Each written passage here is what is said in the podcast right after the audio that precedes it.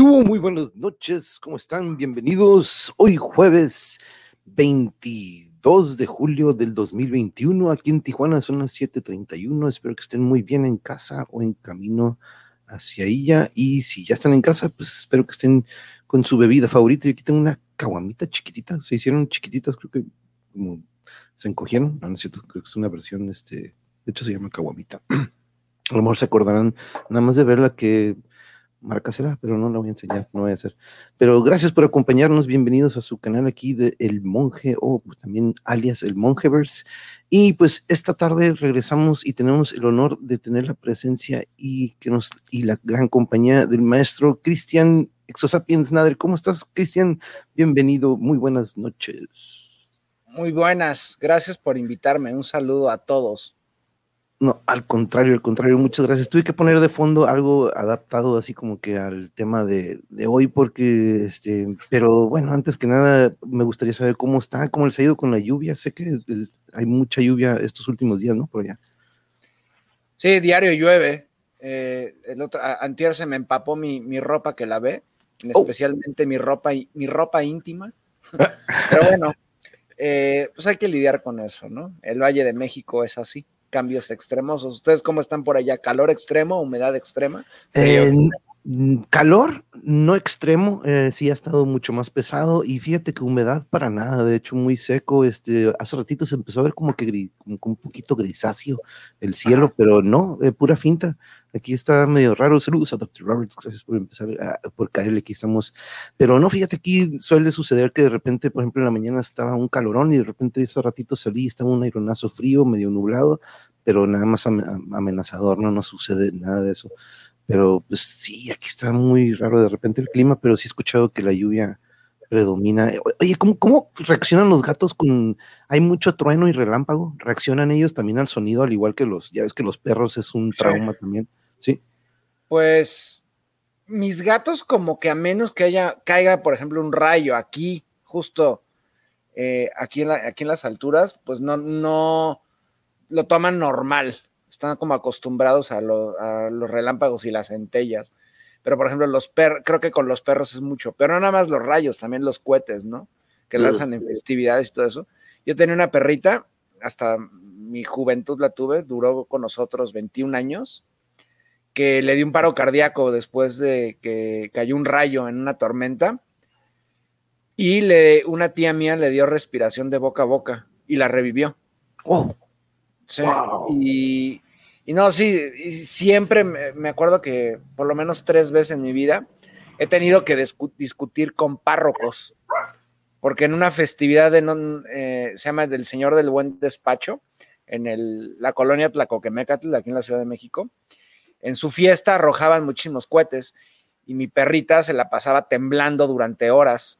Y me fui a pelear prácticamente con, eh, a la iglesia, ya me estaban tachando de hereje porque quería cancelarles los cohetes, ¿no? Y me, me, acuerdo que les dije, ¿acaso en épocas de Jesús se utilizaba pirotecnia china para ciertas festividades? Pues por supuesto que no, ¿no? Y si la vida de un ser vivo corre riesgo, pues cancélelas por uno, uno es bastante, ¿no? Sí, no, aquí también, fíjate, tuve un, pues un perro que desafortunadamente cuando, de, típico, ¿no? El día de Navidad o algo por el estilo, en Año Nuevo, la reunión con la familia, y pues éramos, y siempre estábamos en la reunión como que, híjole, ¿cómo estarán los perros ahorita con los cohetes? Este, por más que los resguardábamos y de cierta manera, este, pero algunas veces encontraban manera de salirse y unos pues se lastimaban, ¿no? De cierta manera había uno que se ponía a escalar rejas y se quería Spider-Man el compa, pero él ni se daba cuenta, ¿no? Pero regresaba pues, con una patita lastimada o algo, pero sí, no, la verdad que nunca fui fan de los juegos pirotécnicos, nada más de los que no hacían ruido, ¿no? De los que sí, echan, sí, pura, echan, echan, lucecitas. Este, dice, saludos Oscar Luna, gracias por estar aquí. Varios contactados han avisado que se inundará la Ciudad de México. Y pues, ya se inundó. El otro día en Tlanepantla, en el Estado de México, se inundó. Una, eh, fue muy extraño, no sé cómo ocurrió. Hubo una granizada y una persona quedó en un, en un puente, en un túnel, perdón y se inundó el túnel y había hielo de la granizada y resultó que murió de hipotermia una persona. Oh, sí, que quedó atrapado en su carro. En su carro sí, sí, sí. O sea, está muy raro porque, bueno, igual pues tratas de salir inmediatamente, ¿no? Y pues se murió, no lo sé. Raro. ¿Sabe? Sí, a lo mejor su decisión fue, sabes que yo me voy a quedar aquí ahorita que vengan, pero pues sí, no, probablemente la mejor decisión era salir, a lo mejor, quién sabe, no, porque veo que quedó en una parte como que tipo en un vado o en un túnel, entonces yo creo que el agua llegó a una altura en el que ni poder abrir, ¿no? Se pone muy, muy difícil de repente con una corriente abrir la puerta, pero sí fue un caso muy, muy, este, desgracia, una desgracia, como muchas, ¿no? Y cómo sufren los pajaritos con los cohetes, carambas, dice Dr. Roberts también. Sí, la verdad que sí, yo les digo, este, eh, buenas noches, Lupe, saludos, saludos, pero este, sí, yo siempre, fíjate que yo tuve, siempre le tuve un pánico a los globos desde chiquitos. No me acuerdo en una fiesta, no me acuerdo, yo creo que fue en kinder, habrá sido en primaria, que los chamacos se pusieron a reventar los globos y no sé si es porque tengo, a lo mejor tengo alguna sensibilidad un poco, no sé, a lo mejor al sonido o al impacto, pero fíjate que de repente siempre cuando agarran un globo y lo empiezan como que a hacer este sonido, como que lo van a tronar, y me empiezo así como que paniquear bien chistoso. Tú ya te imaginarás cuando veo un cohete o cuando veo que lo prenden, y soy de esos de que no, reacciono muy bien a los sonidos de sorpresa. ¿Sabes cómo se llama eso? Ligirofobia. Órale. Es miedo a las explosiones, ya sea de un globo, un cohete o ruidos repentinos. Eso se llama ah, ah. ligirofobia. Órale, gracias. hay fobia para todo, ¿no? Sí, gracias, gracias. Kalina Ortiz de Domínguez, buenas noches, un gusto saludarlos, monje y maestro Nader, ya preparada para escuchar un gran pro. Gracias, gracias, gracias, muchas gracias. Gracias por estar aquí. Ah, mira, acá también anda Bianca. ¿Cómo estás, Bianca? Un, abrazo, Cician y Nina. Ah, no, dice Bianca que sí. A los, a los, truenos y Hegel y Manchi a los cohetes. Ah, bueno, ya me corrigió. es, que es que de repente también sí, yo me he dado cuenta con este compa que vaya que sí tiene una sensibilidad mucho mayor auditiva que que, por ejemplo, mi perrita, ¿no? Que vive aquí adentro, si alcanzo a ver cómo ellos detectan mucho, mucho más los sonidos. Este, hablando de ahorita, ya me está pidiendo esta compañera de que, no, pero sí. Oye, ahora, el, como por ejemplo, ya escuché el otro día, Cristian, creo que ya, ya, este, ya tienen, algunos ya tienen casita, ¿verdad? Están, ya están consiguiendo casa. Sí, al, al, parecer, mañana vienen por uno, de hecho, uno que no es de la camada que nació aquí, es su tío que rescatamos de, del Palacio Postal. Eh, tiene yo creo que cuántos meses, cinco meses yo creo que ya viviendo con nosotros. Siete meses viviendo con nosotros, desde enero. Sí. Ah, no, tiene siete meses y con nosotros tiene como cinco meses, ¿no? Entonces ya lo malo es que ya hay como un encariñamiento con él. También, también es de aquí de los que están en el, era, era el correo o la postal, algo por el estilo. Sí, en el Palacio Postal le das de cuenta que está en el centro histórico, sobre eje central, entre Tacuba, 5 de mayo, Callejón de la Condesa, y eje central frente a Bellas Artes, es un edificio muy bonito. Y ahí durante años hubo una colonia, una colonia de gatos. Eh, vivían en un elevador de, ya sabes, de estos, de estos de los años 20, que tienen la, que la caja se ve conforme baja. Y abajo, como lo tenían abandonado, yo creo que de la época de, pues, desde porque fue previo a la revolución, si no me equivoco. Eh, desde esa época estaba abandonado el elevador, ¿no? Y ahí durante décadas armaron su colonia los gatos y estaban en muy malas condiciones y por X o Y terminamos Bianca y yo interviniendo en, pues para rescatarlos y rescatamos a seis gatos adultos y una de ellas, que se llama Cayetana, al llegar aquí llegó embarazada y tuvo cuatro y resulta, lo es, al parecer pensamos eso, que uno de estos gatos, eh, llamado Marceau, es su tío, se parecen muchísimo. Y afortunadamente alguien va a adoptarlo y mañana viene por él. Y también es dos bebés, al parecer, también se van a ir y faltarían dos todavía y la mamá. Oye, pues qué bueno, pero veo que también de cierta manera, como dice que estamos poquito tristes, ¿no? Como desarrollas un, una, pues un cariño por cada uno de ellos. Este, yo no sé qué voy a hacer mañana. No, no, no, no. a poner muy mal. No, no, no, no, no hablemos de eso, no, no, mejor después, pero, espero que sí. pero aquí nos dice Rolly, fíjate, el otro día estaba viendo un video, algo muy similar. Siempre he tenido perros de mascota y desde pequeño trato de adaptarlos a los cohetes, tanto que hasta los persiguen. Y el otro día vi un perrillo que se le aventó un cohete y pues de estos que nada más echan luz, ¿no? Pero si, le agarra, si lo agarra mal se quemaría, ¿no? Pero híjole, Alay, muy buenas noches, gracias por estar aquí.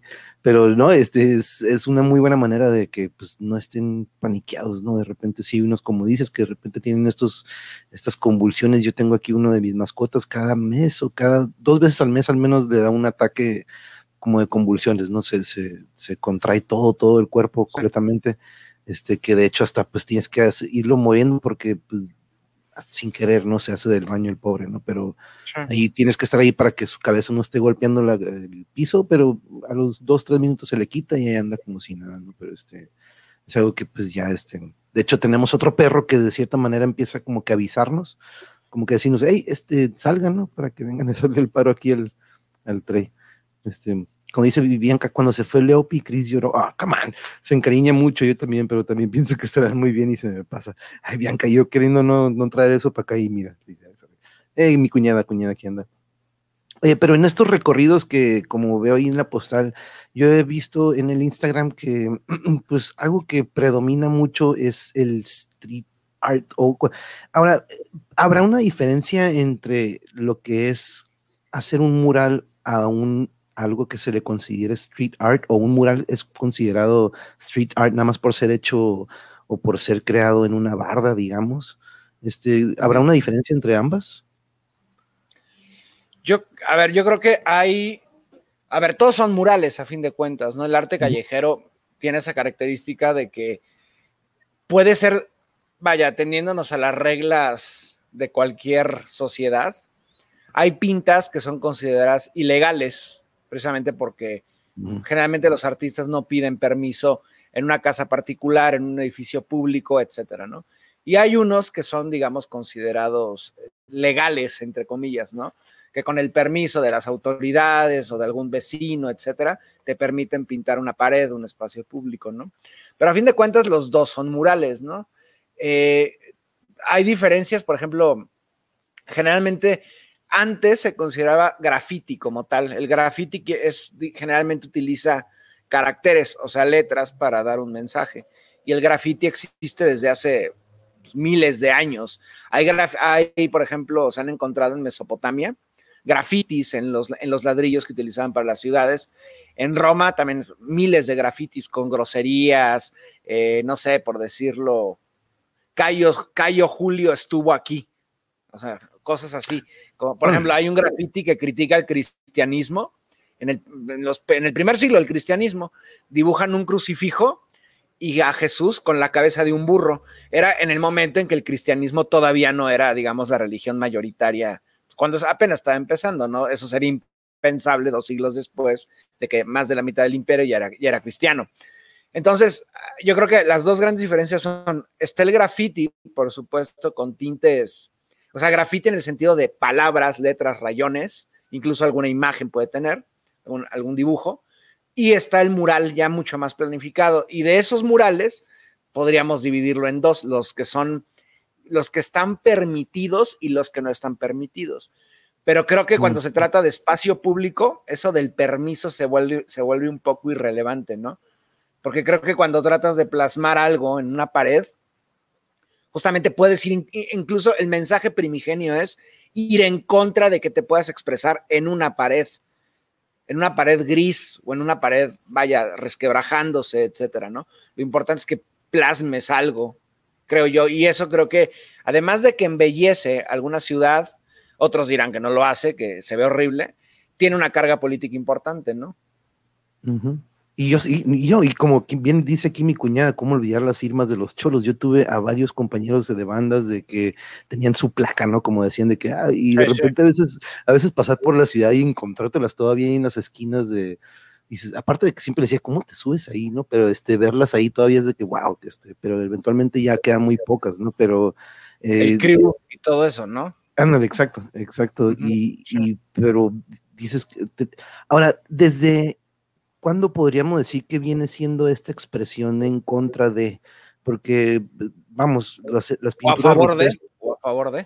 también, ¿no? Porque las pinturas rupestres desde, aquel entonces podrían contar ya como una, una especie, podríamos eh, embonarlo en uno de estos dos rubros que dices, podrían traer estas pinturas porque pues era a lo mejor una manera de comunicación, ¿no? De dejar algo archivado pero también este, puede ser esto de, otra manera, ¿no?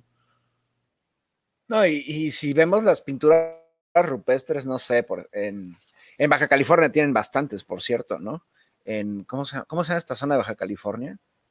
Bueno, no, no recuerdo, pero por ejemplo, no sé, en Altamira, en España, en Lascaux, en Francia, ven la, la, película esta de La Cueva de los Sueños Perdidos de Werner Herzog, que hasta la estrenaron en 3D, que se mete a la, a la cueva de Lascaux con una cámara y, práctica, y, a ver pinturas de hace 40 mil años. Y e, es, tal la calidad del arte que dibujan no solamente los animales, sino también los mismos seres humanos, que hasta la fecha, o sea, se empezó, digamos, a igualar hasta el siglo XIX, siglo XVIII, ¿no?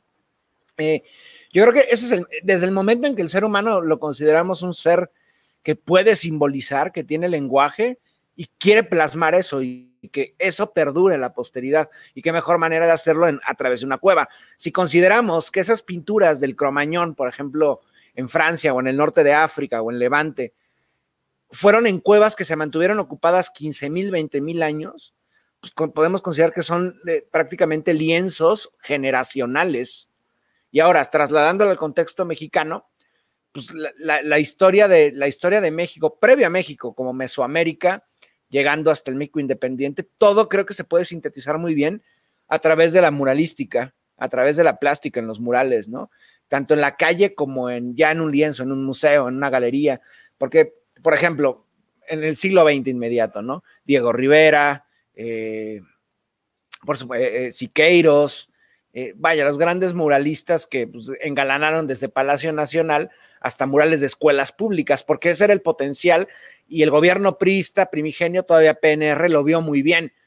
Ellos pueden, digamos, plasmar la revolución o lo que representa la revolución, más allá de que haya sido traicionada, ¿no?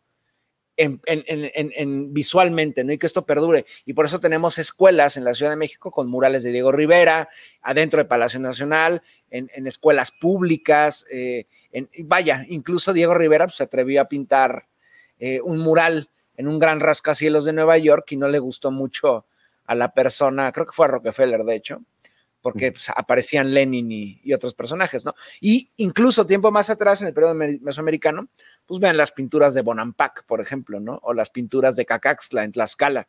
Pues, ¿qué le piden a, los murales contemporáneos? Nada. Y creo que la cultura pop masificada en el siglo XX lo que hizo fue mostrar a la gente que pues, puedes pintar. Tienes, ¿qué necesitas? Pinturas y una pared, cualquier cosa, ¿no? Y puedes hacerlo y creo que se han creado grandes obras maestras. Cada vez hay, vaya, es difícil, ¿no? Porque también la gente no está acostumbrada a ver el espacio público como una extensión de su vida. Generalmente está muy restringido el espacio público, ¿no? Es tu casa, por esta misma idea de la propiedad privada, tu casa y patitas fuera es espacio de todos, pero este espacio de todos se vuelve en una frontera que no la puedes tocar porque precisamente al ser de todos se tiene que mantener impoluto para todos. Impoluto en el sentido de que nadie puede intervenir. Pero ¿qué ocurre cuando todo un barrio, una colonia o una cuadra decide embellecer sus calles precisamente con, con pintura? Nos dice aquí Oscar como, como lo, lo, del burro de la cabeza de Jesús. Jesús entra a Jerusalén en burro, demeritando su misión sagrada. Era una parodia a los grandes personajes que usaron caballos. Aquí anda Javier RM, buenas noches, bienvenido, muchas gracias por acompañarnos y, estar aquí con nosotros un ratillo cotorreando del arte plasmado en paredes. Aquí he tenido también a un compañero muralista que, que pues ha hecho bastante de su arte, lo ha plasmado en muchas partes del mundo y sobre todo él dedica mucho de su trabajo últimamente a lo que es el, a, esta ruta migrante, ¿no? De, de, sur a norte, él ha, hecho un recorrido y ha dejado siempre obras de arte con direcciones y rutas de cómo llegar a casas hogar y cómo, cómo llegar a donde ellos quieren llegar. Entonces, este, y dije la palabra llegar muchísimas veces y lo disculpo. Y una disculpa, pero este, perdón. Ahora, el, eh, fíjate, antes de que pasemos a lo que son las, las imágenes, hubo un ratillo en el que estuve trabajando, fíjate que anduve ubereando un rato y me empecé a topar en algunas paredes, fíjate, algunas como estas que empecé. ¿Ese es tuyo? O sea, bueno, mm, igual la obra no, pero tú sacaste la foto. Sí, saqué la imagen este, de esas de que dejo al pasajero y digo, tengo que regresar y tomarle una foto a esto, ¿no? Entonces, estas que vas a ver son, son, son, fotos que tomé en recorridos que estuve haciendo hace un año, hace un año y medio más o menos, estuvimos trabajando aquí haciendo recorridos en la ciudad y nos me empecé a topar con este tipo de trabajos y cuando vi lo que tú estabas plasmando en tus redes dije, no manches, tenemos que hablar de esto porque cuando me lo encuentro en la ciudad para mí es como que, no manches, aparte de que luego, luego te das cuenta que el respeto, ¿no? El de que no estén tocando la pared o que otros no, no se pongan a hacer lo suyo también en ese lugar, este también fue uno que me encontré que... ¿Todo es Tijuana? Sí, todo esto son aquí en Tijuana. Este, y dije, no, pues tengo que, tengo que tomar este. Este me gustó porque está bien bueno. Este me gustó porque el muchacho ahí abajo a la derecha estaba esperando el. Es muy zapatista, de hecho. Sí, exacto. Ahí tiene la estrella roja y como el pasamontañas abajo, pues, y es un maíz, obviamente, ¿no? Exacto, y cultiva tu mente, ¿no? Y del lado izquierdo y el compañero acá abajo con su libro esperando el pasaje. Dije, no manches, tengo Está muy buena, muy buena la foto. Sí, y del carro, ¿eh? me, hice un ladito ahí medio, no, sin estorbar, ¿eh? no me gusta estorbar. Esto es más o menos ahí mismo en el área, fíjate, como que tomó esta parte de arriba y puso este señor como que está dejando algo como que para pescar, ¿no? Pero sí, está muy expresionista atrás, todos los colores como pastel, está bien bonito. Exacto, exacto. Y son lugares en los que de repente, pues, dices, nadie voltea a verlos, ¿no? Pero digo, no, yo tengo que, este, eh, captarlo, ¿no? Capturarlo. Y, fíjate, hay uno muy curioso, este, déjame encontrarlo aquí, porque de los primeros que tomé, mira lo que encontré. Ah, de Zelda. Encontré este de Zelda, este, dejando a un, a un pasajero como una cuadra y dije, tengo que regresar a tomarle esta foto a esta, pues para mí que era una obra de arte, la verdad, pero me gustó muchísimo ese. No, y por lo que veo, Tijuana sí es muy fructífera también para, para el arte callejero, ¿no? Muchísimo y me da pena porque dije, no manches, este, de lo que me perdí, ¿no? De haber seguido, pero digo, si no, si hubiera seguido no estuviéramos aquí en este canal, pero este, sí, son, y fueron cuando empecé a ver también, este, seguirte en, tu Instagram, que por cierto, compañeros, aquí abajo están sus redes y dime si me falta, ahí está el Facebook, está el Instagram, Twitter, YouTube, este, acuérdense que su canal ah, tienen tarea de ir a seguir y suscribirse, compañeros, por favor, que de todas maneras yo sé que todos los que están aquí ya están suscritos y lo siguen, pero pero eh, quieres, ahora, de repente también, este, antes de, me, puse a buscar, antes de, también dije, vamos a ver qué puedo encontrar, este, encontré algunas porque dije también para diferenciar, ¿no? Porque como te digo, al estar hablando de repente a veces con, con mi amigo, le digo, pues eh, nunca tocamos ese tema, ¿no? De diferenciar lo que es un mural y lo que de repente puede hacer cualquier persona X con sus pinturas y de repente sabes que esta pared la voy a agarrar para hacer esto, este, y que eventualmente, como dices, no, ya no sea manipulado, que ya no entre nadie a, moverlo, ¿no? Encontré este que se me hizo muy, muy interesante, ¿no? El Mario como que con el... Con el tal vez sea de Banksy, ¿no? La historia de Banksy es increíble, por cierto. De Banksy. Sí, no sé si Banksy es un artista plástico eh, inglés eh, que, vaya, digamos, llevó a las galerías y a los museos el arte callejero. Más que nada el stencil, eso es técnica de stencil. O sea, lo que hacen es, digamos, digo, para simplificarlo, hacen el diseño previamente y nada más lo pegan, lo hacen previamente con algo que se llama pulpo, que es como una especie de, ¿cómo llamarlo? Digamos, tú dibujas algo en pequeño y el pulpo lo que hace es dibujarlo más grande. Y puedes hacer playeras, puedes hacer en papel, etc. Ah, y es más sencillo para si, si hay persecución de artistas callejeros en alguna ciudad, porque lo único que hacen es, digamos, llegan, pegan salen corriendo y van a otro lugar, ¿no? Y Banksy, bueno, Banksy como tal tenía el capital para hacerlo, porque igual, lo voy a tener que decir porque se tiene que decir, Banksy es un artista que también toca otros campos, es el vocalista de, uno de los vocalistas de Massive Attack, se llama mm. Robert Del Naya, mucha gente no lo sabe, mucha gente dice que no, pero sí es Banksy él, y de hecho su obra ha llegado a grados de que pues, ha estado haciendo obras en Palestina, ha venido a México, y ha recorrido el mundo entero, ¿no?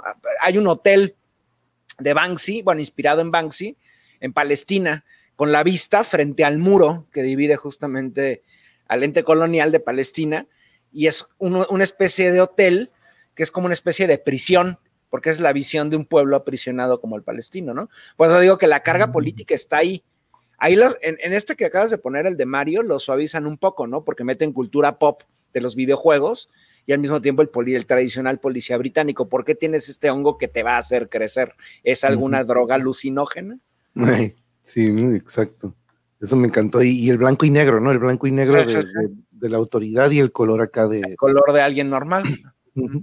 Dice el doctor Roberts, nos comparte, yo fui a la protesta en el Zócalo en el 88 cuando dibujaron a la Virgen de Guadalupe en la cara de Marilyn Monroe. ¡Wow! Órale, no supe de eso, fíjate.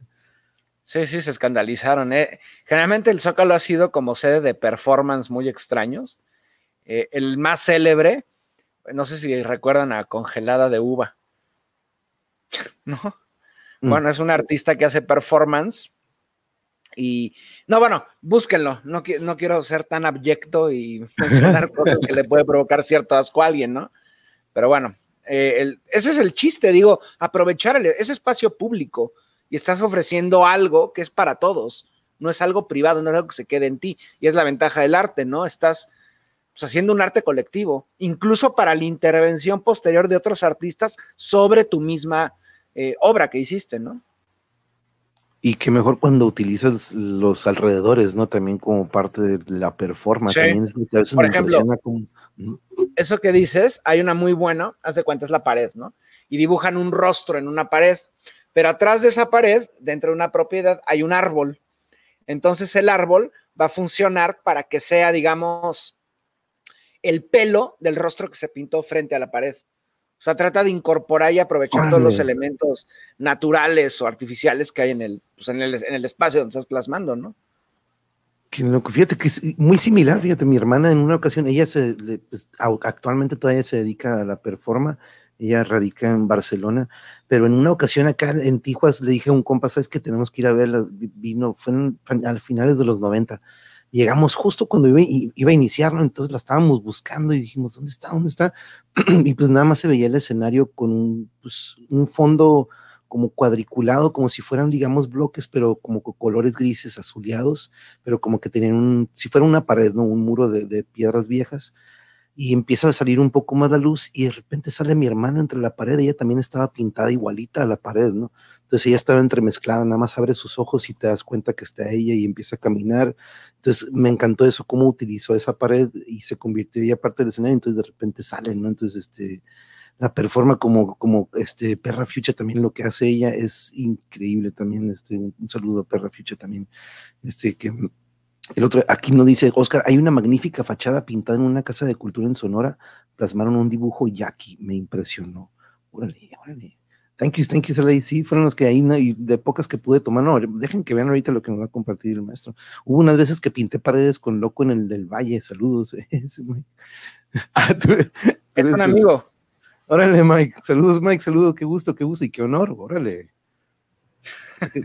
Tenían su, tenían su, su placa. No, no, no llegamos a eso. No, yo siempre fue, fui pésimo en el arte. O sea, hay gente que me ha dicho que tengo como posibilidades, pero no, yo las veo nulas, no, no, no, me creo capaz de hacer una ilustración, ni mucho menos, ¿no? Y también tengo un problema de cuando hago algo, sea bueno o malo, si a mí no me gusta, lo rompo inmediatamente. No, soy paciente con, mí mismo y no sé de perspectiva. Entonces prefiero sacar más bien fotografías, que por cierto hay unas muy malas, eh, de obras que encuentro, ¿no? Y he mm. amasado una colección. Pues ahorita antes de que, para la gente que nos esté viendo, antes de que comenzara la transmisión, le dije a Monje, de, pues, te mando unas cuantas, ¿no? Para que, digamos, sea más fácil verlas, pero eh, unas cuantas se volvieron en 100, entonces no, es, demasiado. ¿no? Yo creo que tengo una colección fácil, fácil, de unas 15 mil fotografías de arte urbano de la Ciudad de México.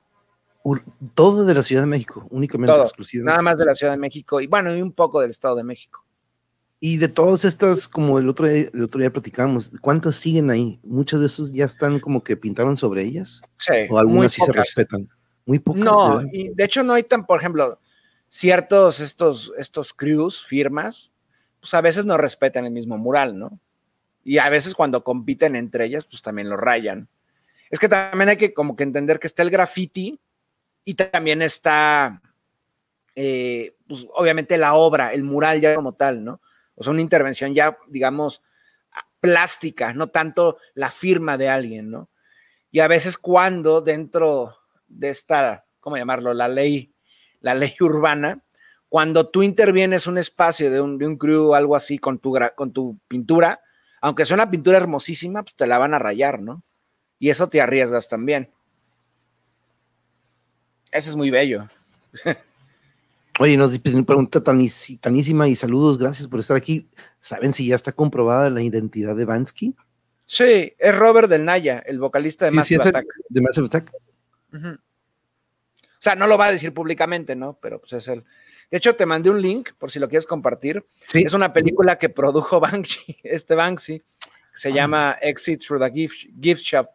se trata de cómo Banksy literalmente construyó a un artista callejero y lo llevó a la celebridad, pero en un proceso bien artificial y muy extraño, que es como una crítica también al arte contemporáneo, ¿no? Donde todo es arte prácticamente, ¿no? Déjame ponerlo aquí, se lo estoy poniendo, compañeros. Exit through the gift shop. Y ahí les va a aparecer ahorita el link de la referencia. Me dice Oscar, me acordé del graffiti de la película Sangre por Sangre. Son unos cholos en pleno combate. Uh, esa película patos locos forever, man. De ahí agarré a toda madre o un desmadre. Esa frase de la onda me encanta, Pero Oscar, esa película tiene dos o tres escenas que se me quedaron marcados, sobre todo esa última donde van a ver ese, ese mural al final que lleva, lleva a su primo. Tú sí has visto esa película, ¿verdad? Sí, hace muchísimos años, David. De hecho, de esas low budget, dirías de esas como que pues, no le invirtieron mucho, pero muy bien. Muy buena película muy bien escrita, no sé si muy, eh, no, sé qué parte sea, pero a todos nos marcó, ¿no? Yo creo. ¿Qué hubo, Daniel? Entonces aquí está Reuter Nopalcin, entre la contaminación visual de la mercadotecnia, el arte callejero, es una bocanada de aire fresco. La neta que sí, ¿eh? Es como encontrarte un pastel de lo que ustedes gusten en medio de pura porquería, la neta que sí, ¿eh? Congelada de uva, dicen. Sí. Ah, la, la sí, ya, para que la busques, a la este, sí, este, Luz Esperanza, por cierto, muy buenas noches, gracias por estar aquí. Susapis, maestro Nader Manuel, el monje, qué gusto saludarlos. Gracias, gracias igualmente a ustedes, gracias por estar aquí. También aquí está llegando el Harucho, Harucho. Este, pero mm, ahorita sí, eh, eh, agarré estas que pues, dije, mira, más o menos para representar, porque algunas veces de repente veo estas, por ejemplo, ¿no? Yo veo esta más como un arte urbano porque no está en sí digamos, no está como quien diga todo un marco en, el, a, diferencia del anterior, ¿no? Que aquí todavía vemos parte que no está, digamos, desgastada de la pared, pero aún así ahí pudo. Esto no sé por qué me recordó mucho al video de Afex Twin, ¿no? El de, el de Come to Daddy, de Come to, Daddy, Come to Daddy, sí, exacto. Sí. bueno, es que también es como la crítica a la televisión, ¿no? Que piensas a través de ella. O sea, prácticamente te vuelves en un producto de la misma televisión, lo que te imponen, en lugar de cabeza tienes una televisión. Creo yo. yo. Yo, yo. leo eso a partir de la pintura. Dice Oscar, la congelada de uva se desnudaba en su performance y el acto consistía en que le quitaras bello. Oh, ah, gracias, lo que no quise. Ahí está, ya ves, Cristian, no tenías que decirlo tú. No, esa es la de menos. Ah, eso, es lo, más No, eso está leve. Aquí, aquí, les pongo el siguiente link, compañeros. Ahí verán la información de congelada de uva. Ahí nada más se me olvidó poner este, la referencia ahí al final. Pero ese último link o el segundo que verán es de precisamente de quien nos habla aquí, Oscar.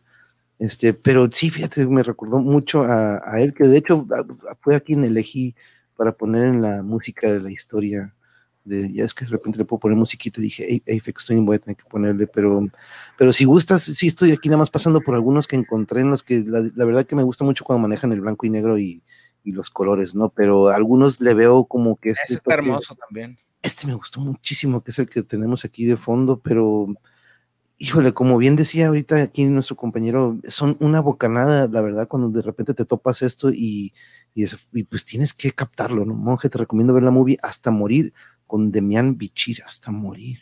Hmm. Hmm, la, voy a tomar, vamos a anotar, Oscar. Muchas gracias por la recomendación. Es que, ¿sabes? A veces hay muchas quejas en torno a esto, por ejemplo, el tag y todo eso. Pero cuando se trata, por ejemplo, de letreros espectaculares con nombre, un nombre tras otro de marcas y logotipos eh, de, empresas, ahí, generalmente la gente no dice nada, ¿no? ¿Cómo satura eso eh, la visión de un espacio público? Todo lleno de marcas, todo lleno de productos.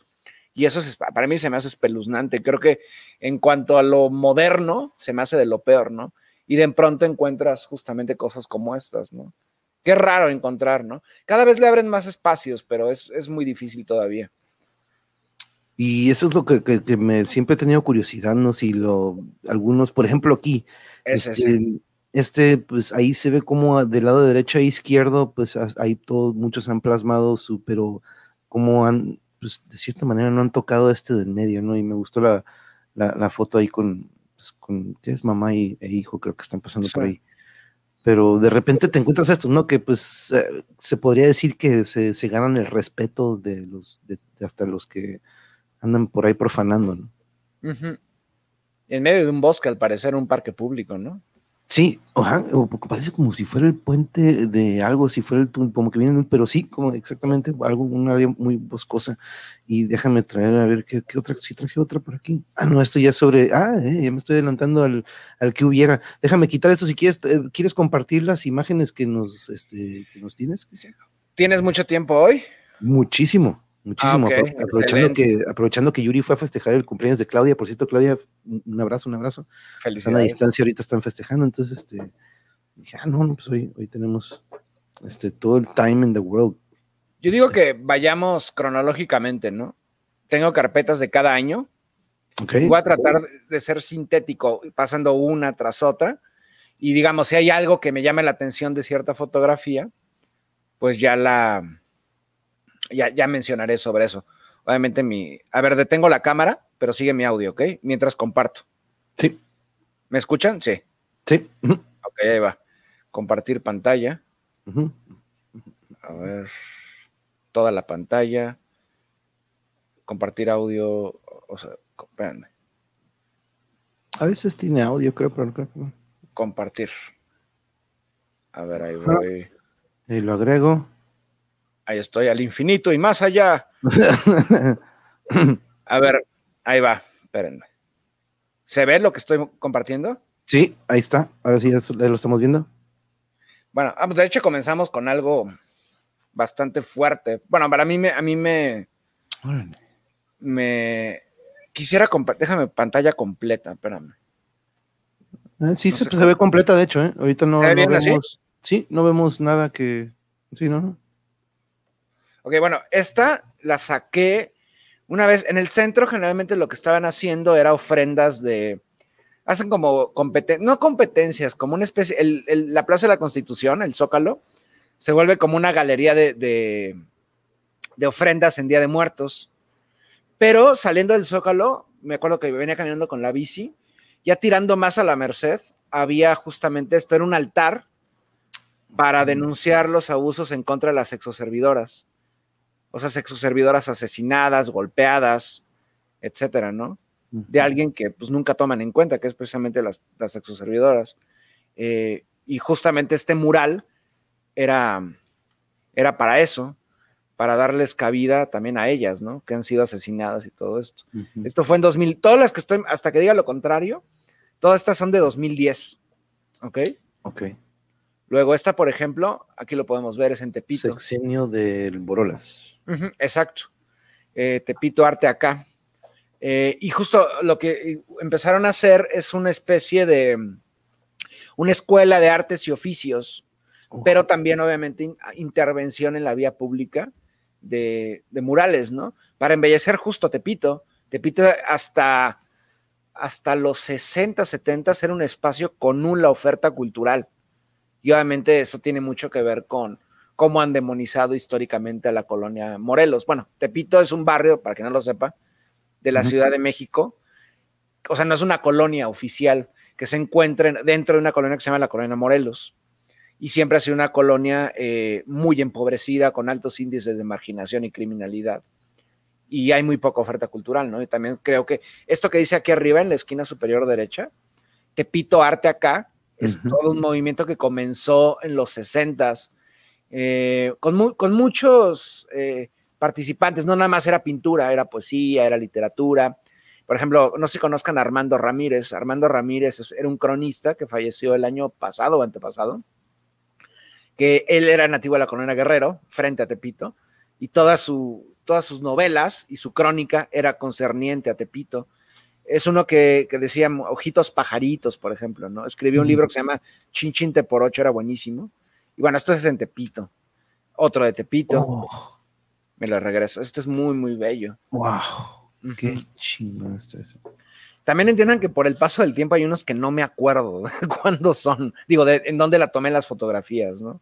Pero todas son de la Ciudad de México y todas son de mi autoría. Bueno, las fotos, las obras, no. Sí, sí, sí. Yo voy a ir eh, pasándolo. Este es como el, digamos, el graffiti ya más convencional, ¿no? Con las letras que yo muchas veces no las puedo leer. me cuesta mucho trabajo leerlas, pero hay gente que sí, tiene el don. Pero es que de cierta manera también podríamos decir, porque yo también, al igual que tú, malísimo para dibujar, pero tenemos esta percepción, ¿no? Esta sensibilidad. Esto, por ejemplo, es en, es en sobre viaducto, viaducto Río de la Piedad ante la destrucción ambiental, organización. Y es curioso porque eh, sobre este, este carril, que lo que es actualmente viaducto, que se divide, divide, en varios tramos, viaducto Miguel Alemán, viaducto Río Becerra, etcétera, pasa, está entubado un río, que es el río de la Piedad. O sea, dentro de este tubo hay un río, y es precisamente eso, no como un espacio público se va destruyendo para el progreso.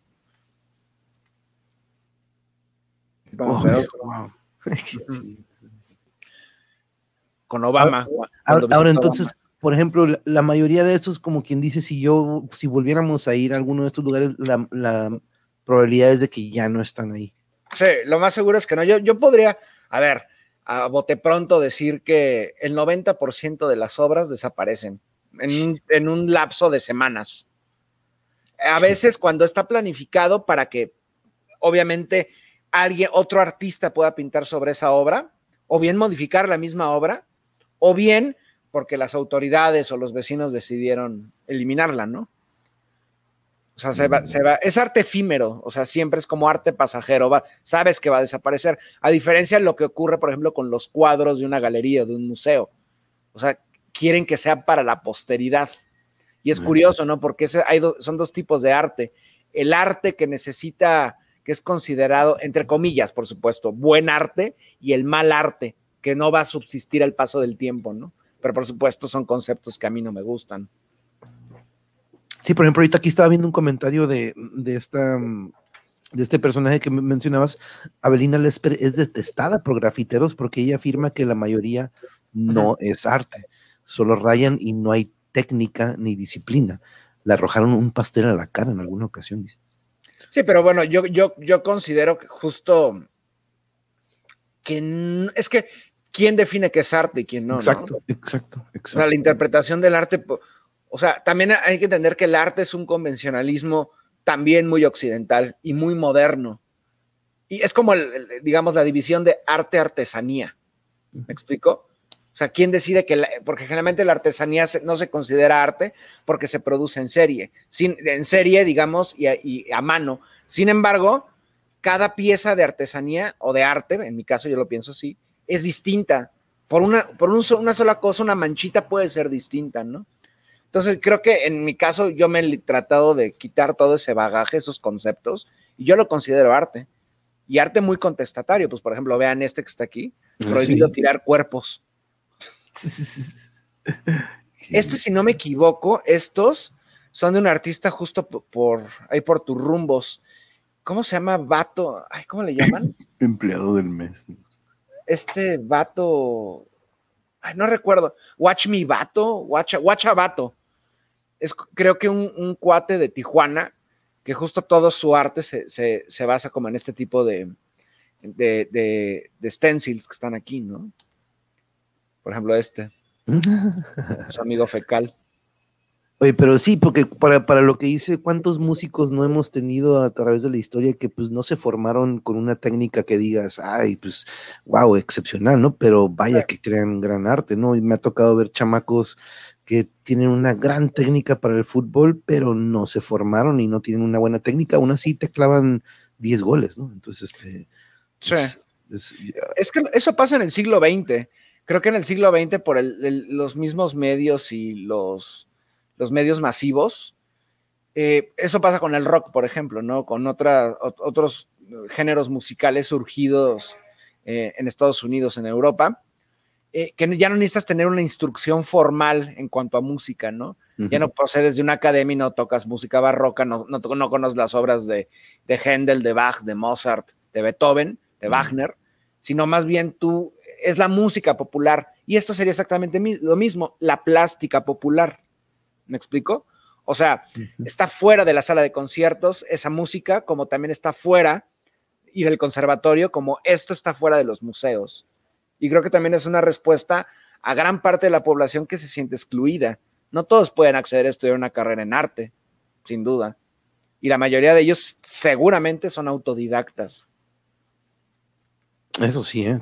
la mayoría estoy seguro. ¿eh? Ay, qué chico. nos dice, ¿ustedes, ¿ustedes, conocen a un dibujante de blanco y negro que vive en el norte y creo que se llama Geroque?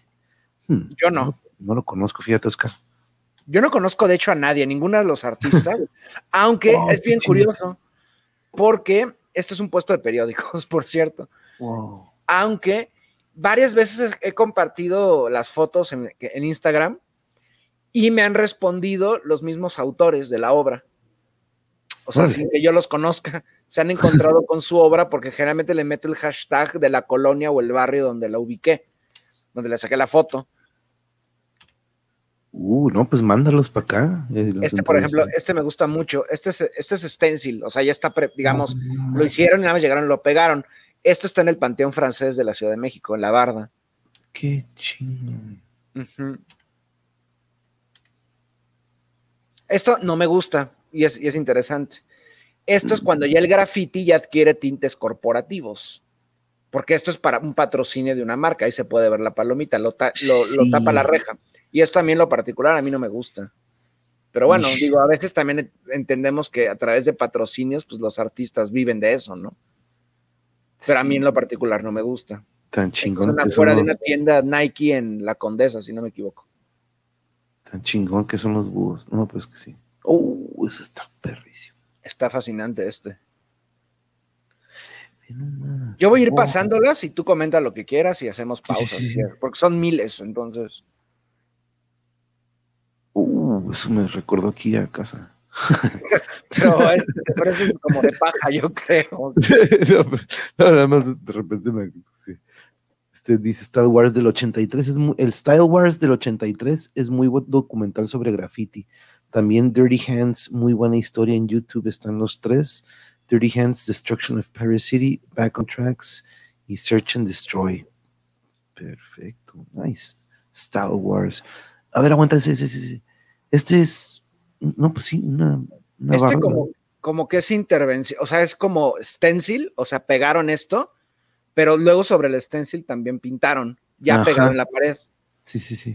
Este, si no me equivoco, está en el Colegio de las Vizcaínas, en el centro también. Que ah, también cabe mencionar que el centro es como sede de muchos de estos. Ok. O sea, hay como colonias específicas donde aparecen muchísimos. El centro, uh. la Roma, la Condesa, la Juárez, la Guerrero, eh, Santa María la Ribera, Coyoacán, Tlalpan, el centro de Tlalpan, eh, etcétera, etcétera. Ahora, ¿estos son rutas que dices, ah, pues vamos a caminar a buscar o nada más que te los topas? Yo, yo, o sea, eh, llegó un grado, esto que, o sea, esta colección, le empecé a recopilar en un grado ya de fanatismo, porque yo lo que hacía me salía a las 7 de la mañana los fines de semana en la bicicleta y me iba a pedalear por toda la ciudad. Cargaba la cámara la noche anterior, me llevaba dos tarjetas de memoria y a buscar grafitis. Y así estuve durante años. Bueno, hasta la fecha todavía, ¿no? Esto, bueno, estos, todos los que acaban de ver, todos estos, se pintaron en el edificio que aloja esto, que es la Biblioteca de Estudios Vascos, porque el Colegio de las Vizcaínas, que está en el centro, no sé si han visto una película que se llama Man on Fire, que sale de Denzel Washington, y está la niña insoportable Dakota Fanning. Bueno, esa película la filmaron en este colegio, era el colegio donde estudiaba esta niña, eh, y fue fundado durante la colonia por inmigrantes vascos, uno de ellos, por ejemplo, este Aldaco, etcétera, ¿no? Por eso aquí dentro del mismo colegio de las Vizcaínas está una biblioteca de, gente de ascendencia vasca, ¿no? O sea, de Euskal Herria, de España. Esta está impresionante. Y lo que están viendo, el andamio que está ahí es la intervención del que está, del último. O sea, fue, yo los logré capturar en un lapso creo que de dos años, cómo fueron pintando estos tres murales. Empezaron con el, con, con el zorro. Luego creo que siguió eh, el, este, ¿cómo se llama? Esta figura que está agarrando a la Catrina y luego al final el niño. Y son, son cuatro artistas diferentes. Está en un estacionamiento también en el... Creo que todavía existe este. Este tiene una década, yo creo. Ahora, creo que... Ajá, dime. ¿Tú crees que entre los artistas está como que sí, güey, no hay pedo, píntale sobre, sobre el mío, sí? Yo creo que respetándolo y si lo incorporas bien con la otra obra, pues yo creo que sí, ¿no? Yo creo, no lo sé. Igual hay quien se niega.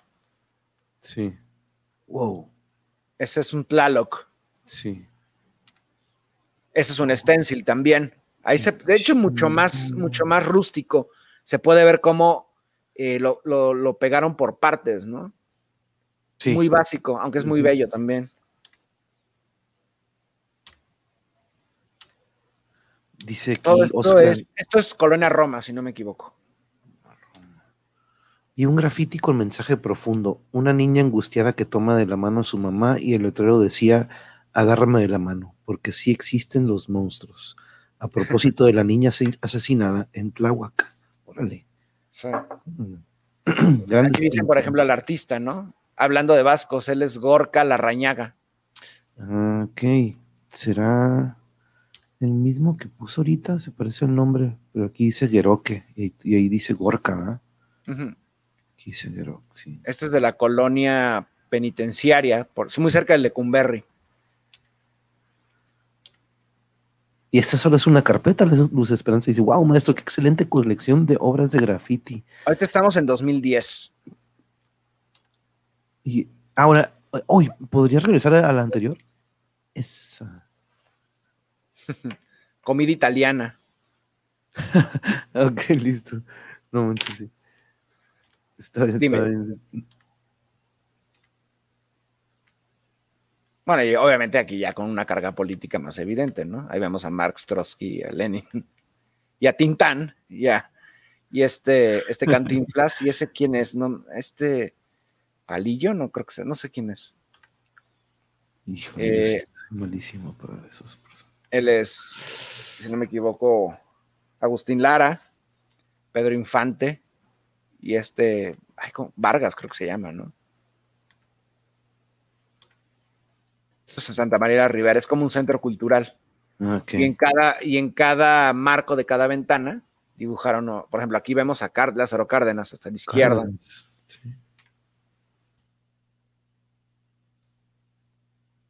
Eh, sí. Uh, es... la intervención de camiones. Ahora, tengo muchísimos. Esto es en la colonia Roma, en los terrenos donde estaba ocupado el multifamiliar, Juárez, que se vino abajo en los sismos del 85.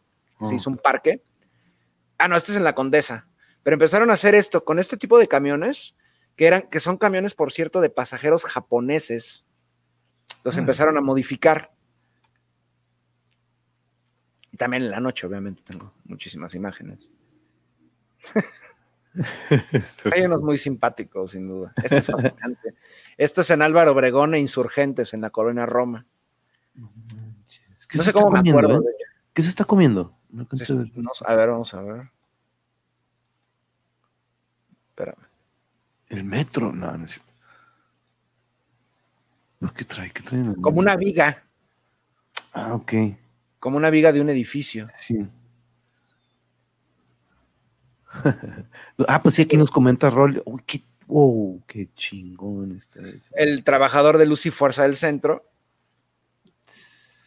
y el, un grafitero, haciendo cada uno su trabajo, ¿no? De hecho, esto está en los cuarteles de un partido que ya no existe, que es el Partido Popular Socialista.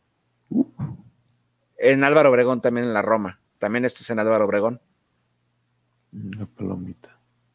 Esto es una fábrica de hilos se encuentra en la colonia Tlampa, pegado a Santa María la Ribera, muy cerca de Tlatelolco.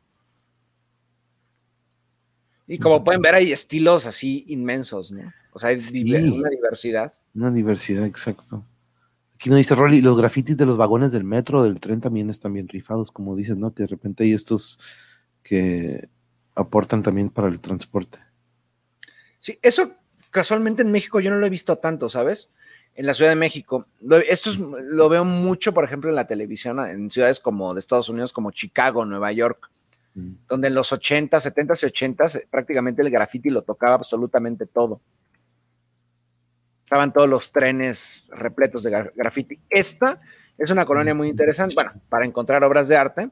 Es la colonia Jardín Balbuena, concretamente en un lugar que se llama la Unidad Kennedy, JFK.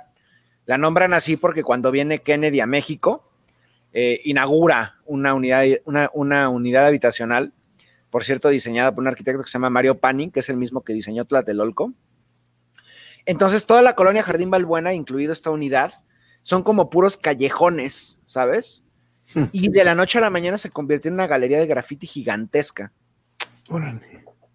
Esta, no me acuerdo, esto creo que es en Santa Úrsula, Cuapa. No, o Jardín Balbuena, no recuerdo.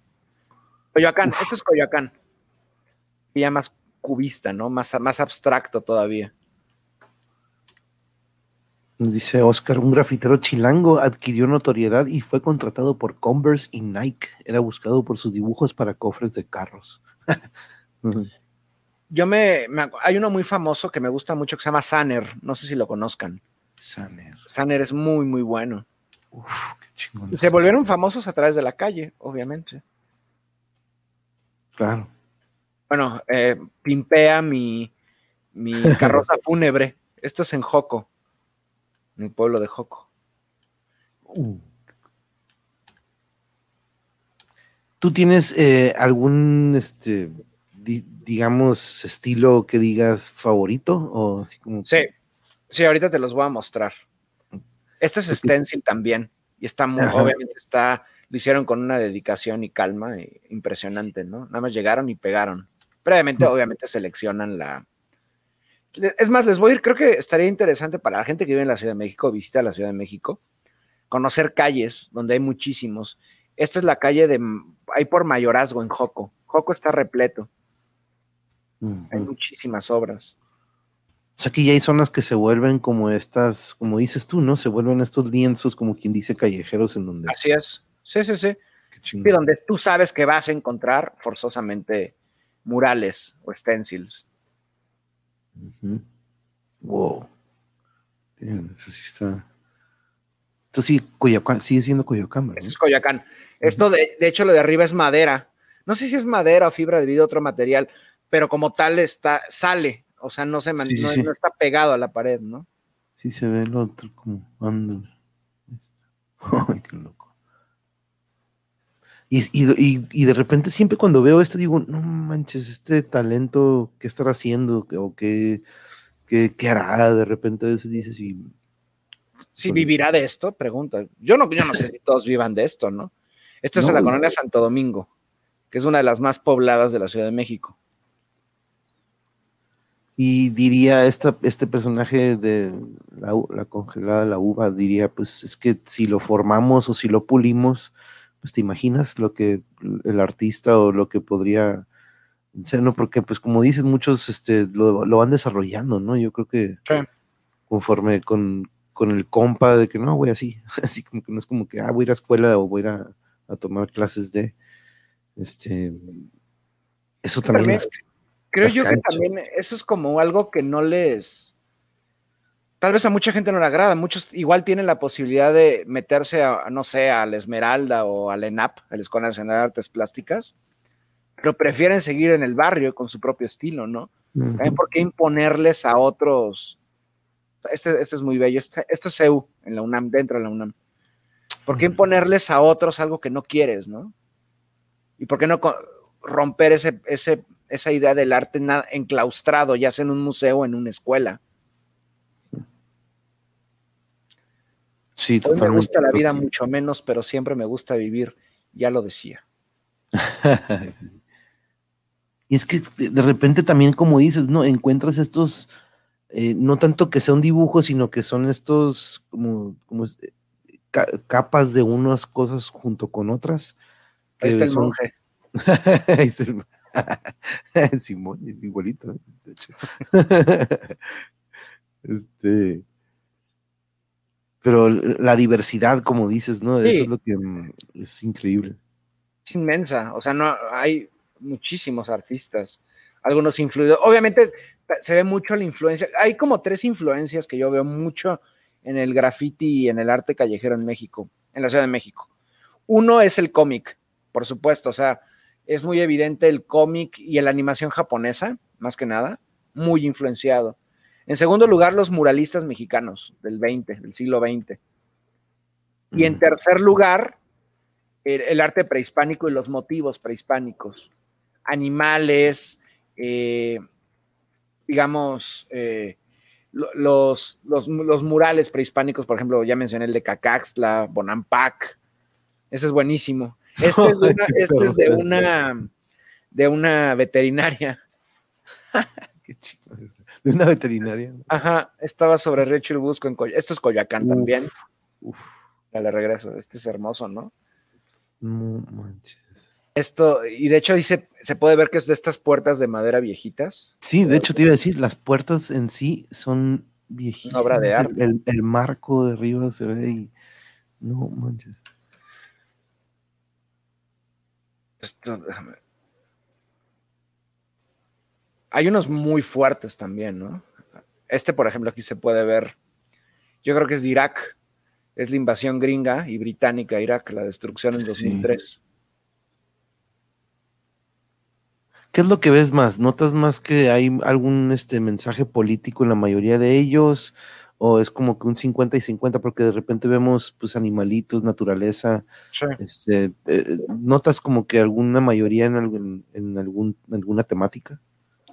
Yo creo que sí, no sé qué porcentaje, pero sí un 50-50. En algunos lugares, por ejemplo, mucho en barrios populares, en colonias de clase trabajadora, hay mucho mensaje político que eso es muy interesante porque no lo, obviamente no los toman en cuenta en otros espacios, pues vamos a plasmar nuestro pensamiento político dentro de una pared, dentro de nuestro propio barrio también, ¿no? Que a fin de cuentas, además de galería, también es un bastión, o sea, es nuestra fortaleza, nuestro barrio, ¿no? Y hay que rescatar la identidad precisamente del barrio. Conforme voy recorriendo, voy a, voltearlos cuando estaban volteados. sí, no, no, no Así nos haces también como que hacer un poco de ejercicio y movemos el cuello. Sí. Y así, nos tronamos el cuello. Saludos, María Esther Landeros, bienvenida, muy buenas noches. Caosfera, ¿cómo estás? ¿Cómo estás? Bienvenida, bienvenida. Ah, chiselar tudito. Sí. Uh, a mí me encantan estas cosas. Más allá del arte, este, creo que es en el centro. Los robots y juegos de farmacia. a mí me encantan ese tipo de cosas. Esto está increíble. Esto es en el centro también. Uh, combi. Trata de darle prisa. Por ejemplo, aquí vemos mucho con motivos prehispánicos, ¿no? También una onda ahí cosmológica importante. Sí. No me acuerdo ni siquiera de dónde es. Blanca, este es hermosísimo. Este, esta es una casa que está en Tacubaya. Le llaman la casa de los perros. No manches. Esta casa tiene yo creo que 130 años. Y estaba abandonada y lista para la demolición, pero le intervinieron, le metieron muchísimos elementos, se pueden ver. Que uno, igual para el no iniciado, diría, son puros rayones, pero si lo vemos, no. O sea, hay, hay elementos artísticos muy, muy interesantes que se combinan, creo que muy bien con la casa. La casa ya fue remodelada. Fue muy raro porque dejaron solo la fachada o sea, la fachada tiene todavía los perros, los ventanales, pero atrás de eso hay un edificio. Como que lo, combinaron. Afortunadamente rescataron la fachada, pero creo que dentro de esta, pues no queda nada. Está en Tacubaya, en las, una de las primeras, bueno, un pueblo que, antecede incluso a la colonia. Esto también es Tacubaya, sobre, muy cerca de Juana, Metro Juanacatlán. Esto es la colonia obrera, si no me equivoco.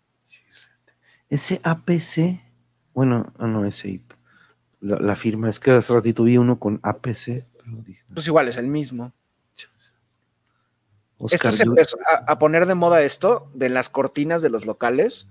El gobierno de la Ciudad de México eh, habló con los comerciantes del, del, centro histórico, principalmente de 20 de noviembre y Pino Suárez, para que le permitieran artistas pintar en cada cortina.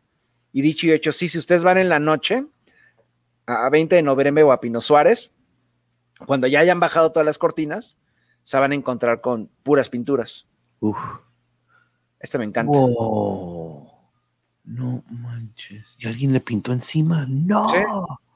Sí, pues es que a veces también creo yo que pues, se necesita cierta solidaridad entre los artistas, ¿no? Ah, no. O sea, no nada más, no nada más va a llegar el mismo, el vecino o el policía o la autoridad a, a- a pintarte, en- vaya, tapate tu obra, sino también otros que pues no les importa mucho tu obra. Sí, sí, sí. Esto está en la Plaza Tlaxcuaque, ahí en, en el centro histórico también. Ese también aquí, aquí se perdió, nunca lo logré capturar. Dice Oscar que viven en LA, East LA o West, West ah, y solo veo grafitis en zonas de gente de color. Órale. Tengo muchísimo que las únicas veces que he ido a Los Ángeles ha sido que a Downey y a unos que uno- unos que otros conciertillos, pero la verdad a, a Los Ángeles. Patricia Celis, bienvenida. ¿Cuál es su opinión acerca de los caminos seguros de Iztapalapa? Las fachadas de las casas se pintaron con murales o grafitis. Mi opinión, a mí me parece fantástico. A mí, entre más, más color hay en las calles y que ese color sea pintado por los mismos vecinos o la gente de la calle, para mí mejor. Porque creo que las calles son para vivirlas, no nada más caminarlas espontáneamente, repentinamente, ¿no? O sea, creo que la, la calle puede ser espacio de trabajo, espacio de convivencia y, por supuesto, espacio para expresarse. Y esto es expresión pura y dura. Esto es una imprenta en la colonia Asturias, en donde este lugar se encuentra donde estaba antes el Parque Asturias, un estadio de fútbol que se quemó en los años 50, donde jugaba el Club Asturias, en el que pasó, no sé, no recuerdo si sobrevivió, no, sí, pasó de la época amateur del fútbol mexicano a la época profesional. Se echaban unos duelos, eh, es que eran vecinos los equipos. El Parque Necaxa estaba muy cerca de aquí, del Parque Asturias, y era como el- uno de los clásicos junto al Atlante. Ah, pues ahí está mi bici, por cierto Ah, mi vieja bici. Esto era una imprenta, entonces, entonces el dueño de la imprenta permitió que se pintara toda la fachada, que es una Uf. práctica, casi una manzana, ¿no? Entonces, todos los que hemos visto ahorita, todos estos, son la misma. Y va, va cambiando de color dependiendo cada parte. Y este está en un estilo muy, por ejemplo, como retro, eh, como caricaturesco gringo. Me, me gusta mucho este estilo. Qué chingón que rodea toda la manzana y que, Sí. como dices, va teniendo este progreso y evolución de colores y, Sí. y uff, qué. Este es muy famoso. Este, este autor es muy, muy famoso. Seger. Y hay otro que se llama Sanner. Son como de los más famosos que salieron de las calles, ¿no? Este es muy bueno. Y cambia, por, por supuesto, si vemos esto, a esto cambia totalmente. Dice, en la, línea en la línea trabajamos, en la línea moriremos. Ellos son, este es un graffiti de los trabajadores de Luz y Fuerza del Centro, que fue desaparecida por Felipe Calderón Hinojosa cuando metió a la Policía Federal a las instalaciones de Luz y Fuerza. Oh, sí, sí. Las luces del pueblo, tomar, tomémosla ahora. Muy parecido, las calles son del pueblo, ¿no? Tomémoslas ahora. Qué bonito está eso. Esto es en frente a Zacatenco, del, Poli- del Politécnico Nacional. No sé si los autores hayan sido estudiantes del Poli, pero todo tiene una perspectiva, pues como lo ven, ¿no? Llena de engranes, de educación técnica, obviamente. Sí, Ese eso de mucho. rescatar, dice Blanca, sí, eso de rescatar fachadas se da mucho en la Ciudad de México, les quedan preciosas y parece que la gente no va a respetar, pero sí las cuidan mucho. Eso sí, no falta alguien que dice, "Ah, con, con tal de hacer la maldad, ¿no? pero ahí sí me da mucho enojo cuando llega un chamaco caguengue en algas miadas a rayar. sí, gran tour de la ciudad, maestro Nardes, de lo bueno de la gran ciudad, exacto, exacto, exacto. Esto también es por el Poli. Aquí podemos ver a Zapata, a Flores Magón, a Juárez, al tío Sama apoderándose de México, un casco español con un machete clavado y a José María Morelos, ¿no? Chiu. me encantó el brujo ese. El. Yankee. Sí, el Yengui. Por culpa de don Fernando Marcos. Y es Muy que bueno. ese es buenísimo. Y eso es del- sobre la conquista, ¿no? Entonces- y Bueno, ahora, Ajá, sí, dime. ahora, viendo, ahorita viendo esto, más o menos, entonces, ahorita que estábamos hablando de que el, el arte, del que nos hablabas, del graffiti que se encontraron en lugares de hace pues, siglos, ¿no? Este, en ese entonces siempre era algo político, ¿verdad? No era tanto algo artístico, siempre era como que un medio en donde podías plasmar algo que no quería la gente que se plasmara, ¿no? Sí, creo que tener un mensaje político, por ejemplo, contra las autoridades, algún movimiento religioso o a favor de también, es una papelería. Pero, por ejemplo, también en contra de algún vecino, cosas así, ¿no? O sea, lo que querías, lo que quieres mostrar con el graffiti es que lo que tú piensas se haga público, tal cual, ¿no? Pero también que pertenezca a cierto anonimato, porque no vas a firmar generalmente el graffiti. Lo que, lo que estás firmando, lo que estás mostrando es eh, lo que tú piensas con respecto a algún tema y quieres que permanezca en el, es curioso, en el anonimato, pero también que sea público. ¿Me explico? Ahí vemos a Dalí, por ejemplo. Sí, o sea, no ponen su nombre, pero de cierta manera dejan su firma, ¿no? Sí, claro. esto, todo esto es de División del Norte. Estos pilares que están aquí son los respiraderos del acueducto que llevaba agua desde Xochimilco hasta, hasta la Ciudad de México, cuando la Ciudad de México y Xochimilco eran dos ciudades distintas.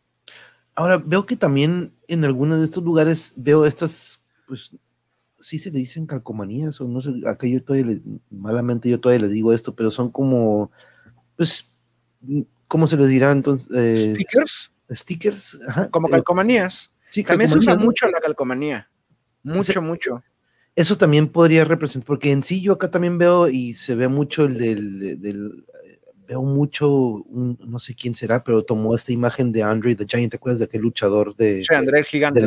y esa imagen de él la he visto mucho plasmado en calcomanías y de repente ya la he visto en camisetas, ¿no? Como que agarró renombre, pero este, eso también siempre es como una manera de, expresar también el arte, ¿no? Por medio de esas calcomanías. Sí, claro. De hecho, también lo sintetizas, ¿no? Porque haces, es mucho más fácil de pegar.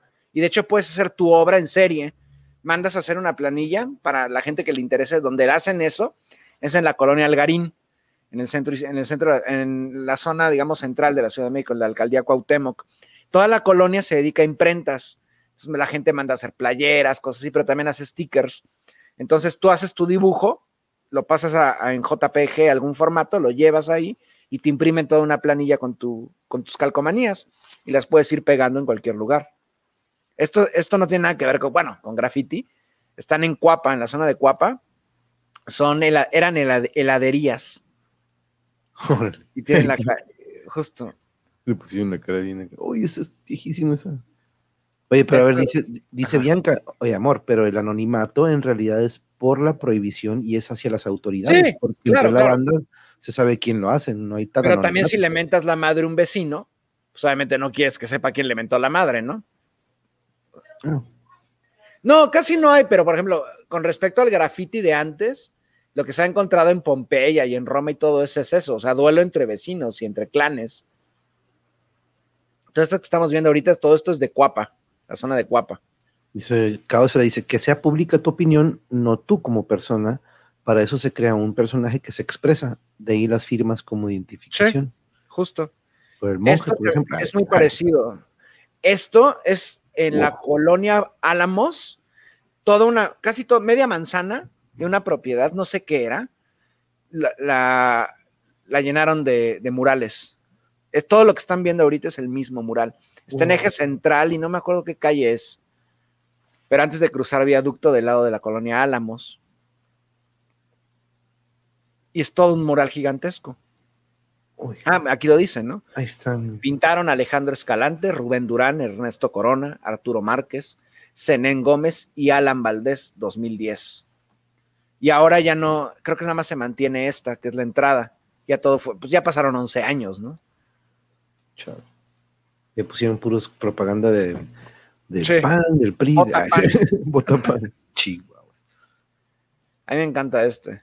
O sea, este, esta, me, esta me fascina, ¿no? Porque estás transformando toda la, pues, toda la fachada, ¿no? Exacto. Y también con eh, una... Eso es interesante porque, digamos, alguien que no sabe leer, escribir, leer, escribir, le estás mostrando la historia de México a través de la gráfica, ¿no? Algo parecido a lo que hicieron con el metro. O sea, con el metro por eso le pusieron colores y, eh, y logotipos a cada estación, para que la gente que no sabía leer supiera dónde estaba, a través de cómo, de una imagen. Qué chingón estás, ¿eh? Toda la. Uf. Toda. toda, toda. Esto ya no es, esto ya es. Esto es Santa Úrsula Cuapa. no, Iztacalco, no estoy seguro. Sí, 100 años, 700 años de Iztacalco. Para que no lo sepa, Iztacalco, otrora chinampero, ya fue desecado el canal de la Viga, era un pueblo chinampero que antecede por 300 años a la Ciudad de México, por lo menos. Entonces aquí rinden homenaje a las chinampas que ya no existen, obviamente, ¿no? Esto también me encanta, pues cómo la gente también rescata el pasado de pues, que no les tocó ver, ¿no? Y pasamos de eso a algo mucho más caricaturesco y un poco más banal, ¿no? Pues, una galleta antropomorfa. y esto solamente es de, de 2010. Puedo seguir y seguir y seguir. Claro, estos, curiosamente, estos dos años de la pandemia es cuando menos fotos he tomado. No, pues no, ¿cómo vas? ¿Qué van a decir del maestro Exosapiens ahí en pandemia tomando?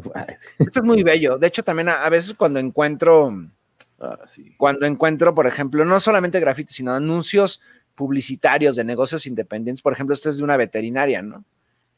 Y aquí ya, pues prácticamente ayudamos a todos, perros, conejos, gatos, eh, roedores, aves, insectos incluso. Dice Xlupe dice, uy, ese es. Uh, ah, sí. Uh, Massinger. Ese me encanta. Esto creo que es Iztapalapa. Muy cerca de Metro Escuadrón 201. donde las naves industriales todas fueron grafiteadas. O sea, pasamos desde el tema religioso hasta gnomos. O sea, pasamos. Este, el Tom Bombadil me recordó. Dice Xlupe, las maravillas del arte callejero de la Ciudad de México. Me encantan verlos cuando voy caminando la cantidad de diferentes estilos es sorprendente. Exacto, es lo que la diversidad, compañera, es lo que es increíble lo que tenemos. y eso es en todo, ¿no? Eso es en todos los rubros, ¿no? Yo creo que tenemos una diversidad increíble en todo. Tenemos mucho talento, pero pues siempre está haciendo algo que, pues que probablemente no es lo que refleja lo que se está plasmando. ¿no? Sí. Todo esto es en Iztapalapa, a la altura del canal de la Viga para que si alguien quiere darse una vuelta. Obviamente ya pasaron 11 años, ¿no? No creo que encuentren estos, pero seguramente encontrarán. Este, por ejemplo, era un negocio que, vendía justo una eléctrica, focos y cosas así, y le dieron como la oportunidad a los grafiteros, a los chavos, de que, pues, de que pintaran cosas relacionadas al negocio, ¿no? Sí. Pero obviamente en un estilo muy llamativo. Si yo soy un, no sé, un jovencito y busca algún producto eléctrico, un switch o algo así, pues voy a comprar aquí. ¿Por qué? Pues porque su propuesta visual es Exacto. increíble, ¿no? A mí me gusta esto. Y este estilo, si lo, si lo han visto todo lo que está, como he estado scrolleando todas las fotos que tengo, seguramente ya han visto obras de este otro autor. Hay muchas parecidas, repartidas en la Ciudad de México. Oh. Y quiero pensar que también existen algunos colectivos, ¿no? Como dices, este, algunos entre ellos ya, este, pues ya han desarrollado una reputación, como dices, ¿no? Algunos que ya tienen renombre y que son buscados, y otros que yo creo que hasta sus colectivos este, tienen. Sí, por ejemplo, y también la Ciudad de México ahora, ahora ya, por ejemplo, ya, ya puedes encontrar talleres y cursos de, de, de murales, o sea, para hacer, hacer murales y arte callejero. hay, una, hay un programa que se llama Los Faros, en la Ciudad de México los faros se enfocan en dar talleres de distintas cosas, ¿no? Desde educación técnica hasta arte, arte y cultura.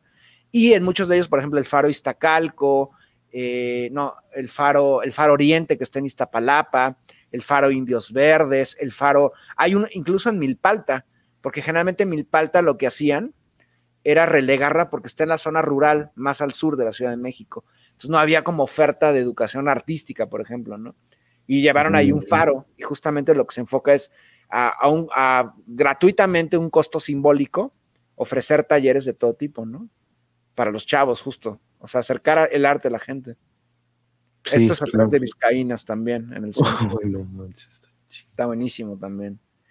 Y este es cuando solamente estaba solo. Oh, ahí está, sí, sí, sí. Este fue el primero. Y va a ir evolucionando y hasta que salgan los otros, ¿no?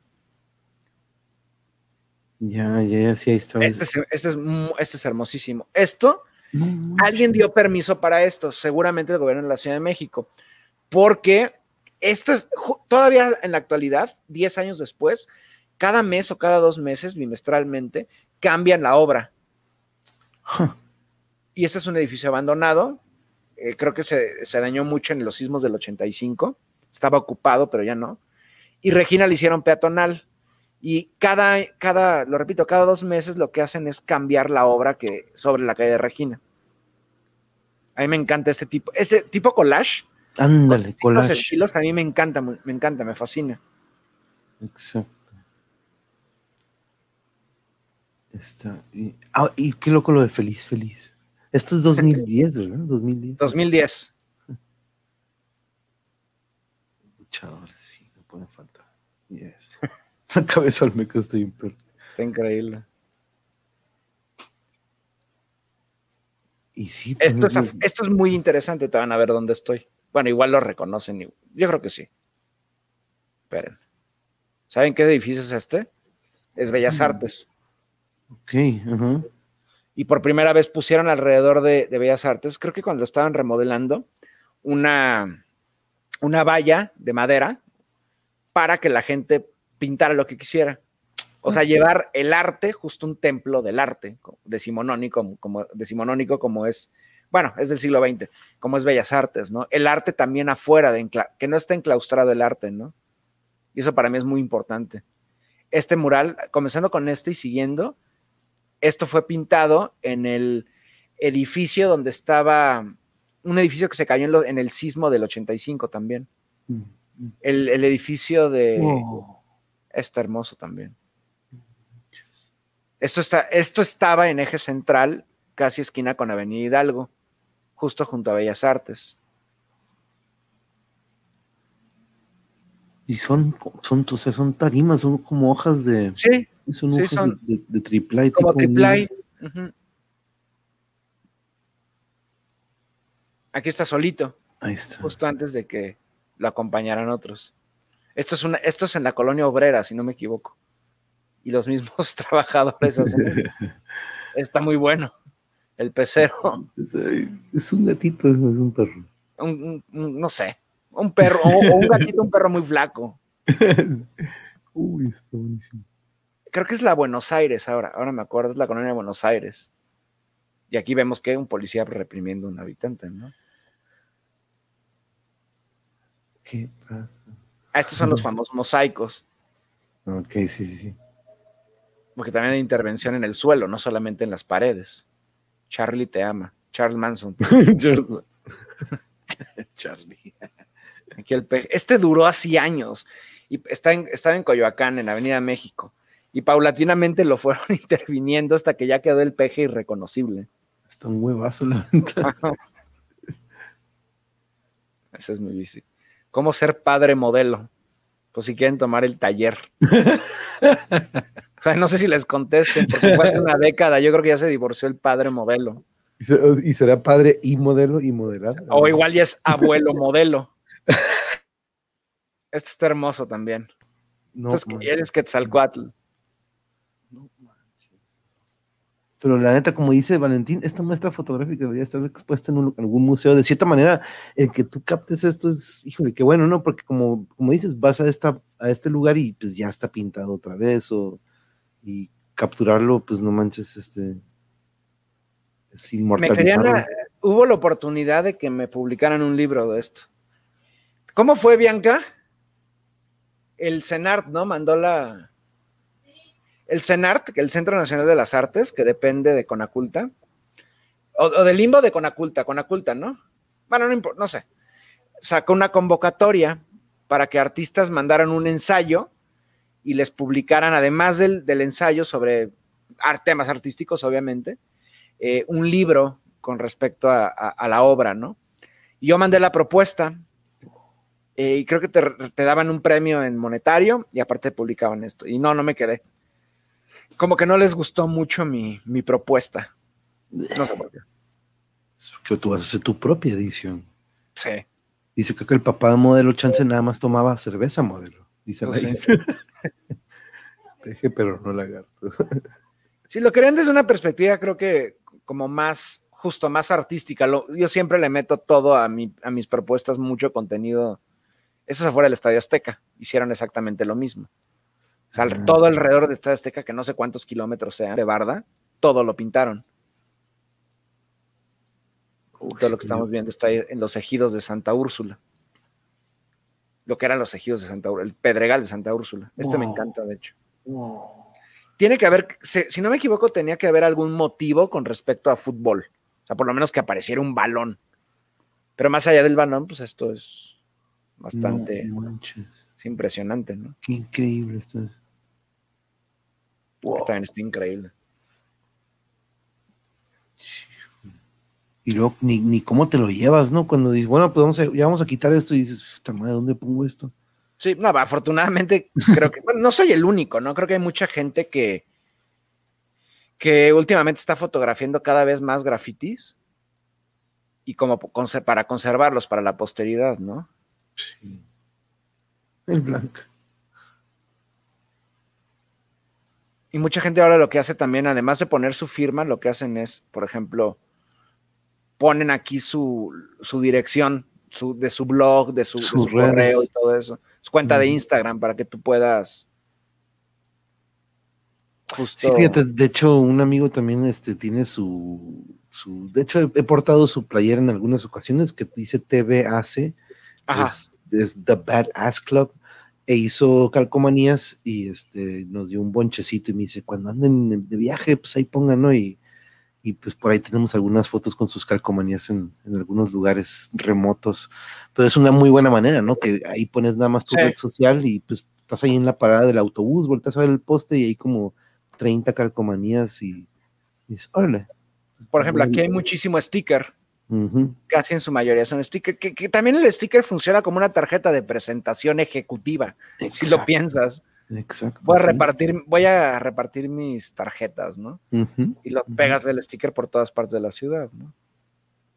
Sí, exacto.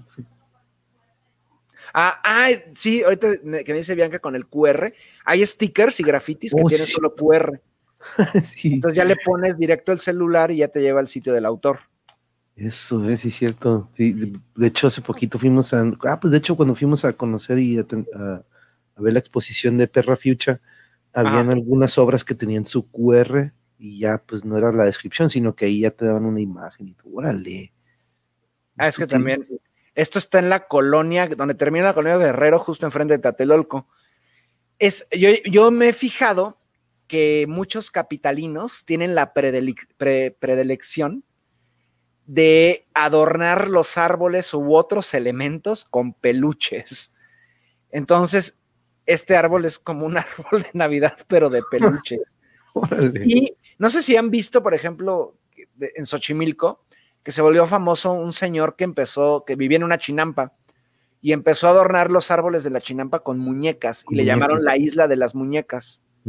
No sé si lo recuerdan, lo han visto en, las noticias, algo así. Sí. y ahora cuentan que está embrujado. No, no, no.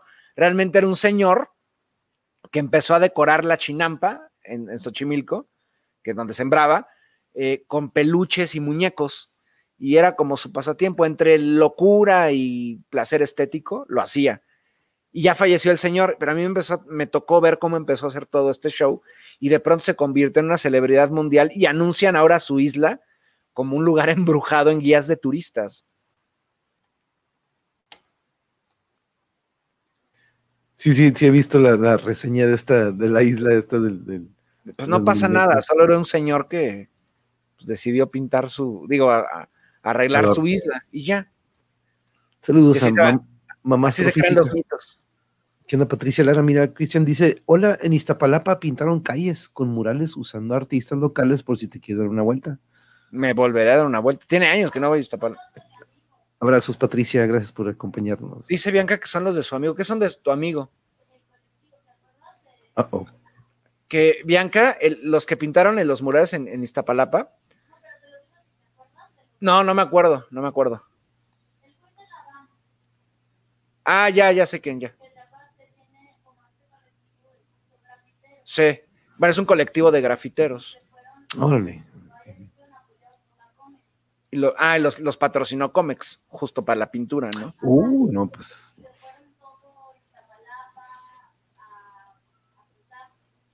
Ah, ok, ok. Sí, generalmente también buscan patrocinio. De hecho, muchos grafitis en los últimos cinco años, en la parte de abajo del graffiti, ponen el logotipo de una empresa que los patrocine.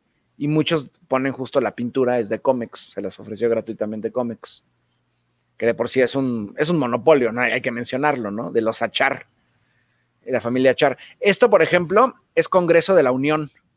Congreso de la Unión es una avenida que recorre la ciudad de sur a norte, a la altura más o menos de, ya digamos por el oriente. Y, este, esta es la línea, es la línea turquesa del metro, la línea que va desde Santa Anita hasta Martín Carrera.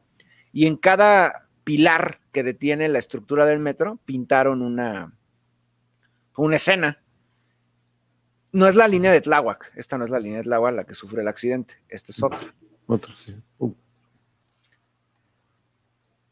Prefiero la historia paranormal de la isla, de las muñecas, dice la isla. Es muy extraña porque se inventaron todo eso y pues el señor solo quería ser feliz. ahí está un cronograma de, la corrupción o qué era eso que estaba en México. Aquí está. Sí. Nada más vi Vicente Fox y dije, de seguro es un crono. si, ves, si, ves, Fox y Calderón o el Bester Gordillo, pues es lo primero que piensas, ¿no? sí. Nada bueno puede traer esos nombres. hasta no, no, no. Y aquí vemos la educación. Felipe Calderón, aconsejado por eh, el Bester Gordillo. La, la, maestra. Si cree que la educación es cara, pruebe con la ignorancia. ¡Oh! ¡Pum!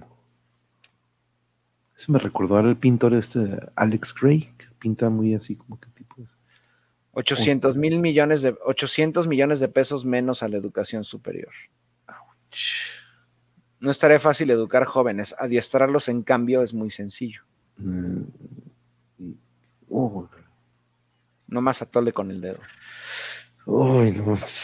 recordar aquellos. Sí, no, me, dice Bianca que el colectivo que hizo lo de Iztapalapa se llama Constructo Arte. Ok. Esto es en Tepita también, por cierto. Oye, sí, ¿qué pasaría con la trajinera en la que se voltearon los chavos relajientos y se volvieron ahogados? ¿Se volvió una atracción maldita? No sé, pero la última que supe de Xochimilco cobró mucha relevancia cuando fue el sismo de 2017. ¿Han visto el video del sismo en Xochimilco? Oh, cómo se mueve el se mueve todo, hasta las chinampas se mueven, se mueve la isla como tal, porque son islas flotantes. Es impresionante. No, sí estuvo increíble. ¿Cómo, ustedes qué onda? ¿Cómo les fue? ¿Cómo lo vivieron? ¿Ustedes qué estaban haciendo? Aquí donde nosotros estamos, al sur, surponiente de la Ciudad de México, apenas si lo sentimos, porque es zona volcánica. Sí, Entonces la piedra lo que hace es amortiguar el sismo. Pero, por ejemplo, donde vive mi madre, en, la zona, en, digamos, Colonia Narvarte, Colonia del Valle, seis edificios se vinieron abajo. Y entre más al centro te vayas, peor se puso la cosa, ¿no? Eso sí, mira, curioso, curioso, eso está buenísimo, el puerco. Pero sí, me acuerdo que mi padre decidió ir, irse al Ajusco. Dice, no, acá se van a sentir menos los temblores. Sí, en el Ajusco, en las zonas altas se siente mucho menos. Y sí me acuerdo, puro, pura tierra o pura piedra volcánica, ¿no? Pura, pura piedra. Este es en un baño público, por cierto. qué chingón, me recordó al potasio, no sé por qué el aguacate. Este es un baño público en el Parque México, en la colonia Condesa. y es el mismo autor que les dije que es como una caricatura retro, gringa. Es el mismo estilo. Como muy cute, muy bonito, ¿no? Pero también muy cool al mismo tiempo. Como incluso hasta antes de Looney Tunes, ¿no? Todavía más para sí, Sí, sí, sí. De esos personajes que solo chiflaban y caminaban. Como dice en sus comienzos. La economía mundial es la más eficiente expresión del crimen organizado. Oh. qué profundo. A mí me gusta andar de pelo suelto. qué profundo. Y también siempre se rescatan como los personajes, digamos, emblemáticos de cada barrio, ¿no? El globero, el camotero. Siempre como que, no, no, bueno, no siempre, pero generalmente hay como un elemento, un, elemento para rescatar los elementos tradicionales de los barrios. Oh, esos camiones. Esto está en la colonia Roma. Y son todos los camiones intervenidos que igual paulatinamente los iban cambiando eh, de autor, hasta que se hace una plasta como una masa enorme de tanta pintura sobre pintura sobre pintura. Eso es bien interesante también. Dice, aquí le está Oye, Bianca, si conocen a alguien de algo, uh, ya saben, ¿eh? Contáctenlo y nos lo traemos para acá para cotorrear con ellos. Así que ya sábanas, Bianca, ya sábanas, ¿para qué cobijas? Yo vi en las noticias que fue a Xochimilco, Paris Hilton. Ah, esto fue cuando ganó España, no tiene nada que ver. No sé por qué está aquí. es que cuando andaba haciendo un recorrido, por ahí. Sí, yo creo iba pasando por la fuente de las Cibeles en la colonia Roma y me fue la habían ganado España la final del mundial y me tocó la festividad. Sí, sí cierto, ah, España fue. Y esto es solo de un año. No termino todavía. esto también me encanta. Los muñecos de fibra de vidrio. O sea, los muñecos de feria, botes de basura de feria, todo eso a mí me encanta. Que tienen algo como que tenebroso siempre, ¿no? Sí, sí, sí, sí. Sí, ¿no? sí, yo, yo me acuerdo de, ¿Te acuerdas ahí, este... Ahí por donde te digo que viví, ahí, este, en, a ver, en, era, estaba un Hermanos Vázquez y estaba uno de estos lugares recreativos donde tenían estos muñecos que se movían como robots. Showbiz, exactamente. Showbiz, Cuando tú estuviste aquí, ¿te tocó Showbiz todavía? Sí, sí, me gustaba mucho una maquinita que tenían ahí, pero me recordaba mucho. Hablando de maquinitas, mira. pero, me recordaba mucho al Chucky e. Cheese, que es lo que tienen acá los gringos, que es lo mismo del Chobis, los, los con los Ve nomás, eso sí es del, de antaño. Sí. Estas las encontré en Calzada, Calzada de los Misterios, si no me equivoco. O sea, al norte de la Ciudad de México, tirándole ya la basílica. Y como que aquí acumulaban las, las máquinas, las maquinitas viejitas, las arcades, las chispas. Era como, ¿a dónde van las maquinitas cuando mueren? Pues aquí. Ahí está. Oh. Este me gusta mucho también. Esto también está en la, ya estoy, por ejemplo, en la zona de la villa.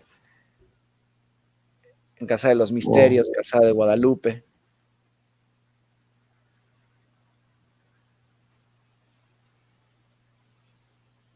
Y los estilos, me encantan los colores. y, luego el blanco y negro, ¿no? Siempre el blanco y negro bien como que nos lleva para atrás y, lo colorido pues, siempre, ah, órale. Es como una intervención también, pero ya no como tal de, graffiti. Esto es sobre Miguel Ángel de Quevedo, en Coyoacán.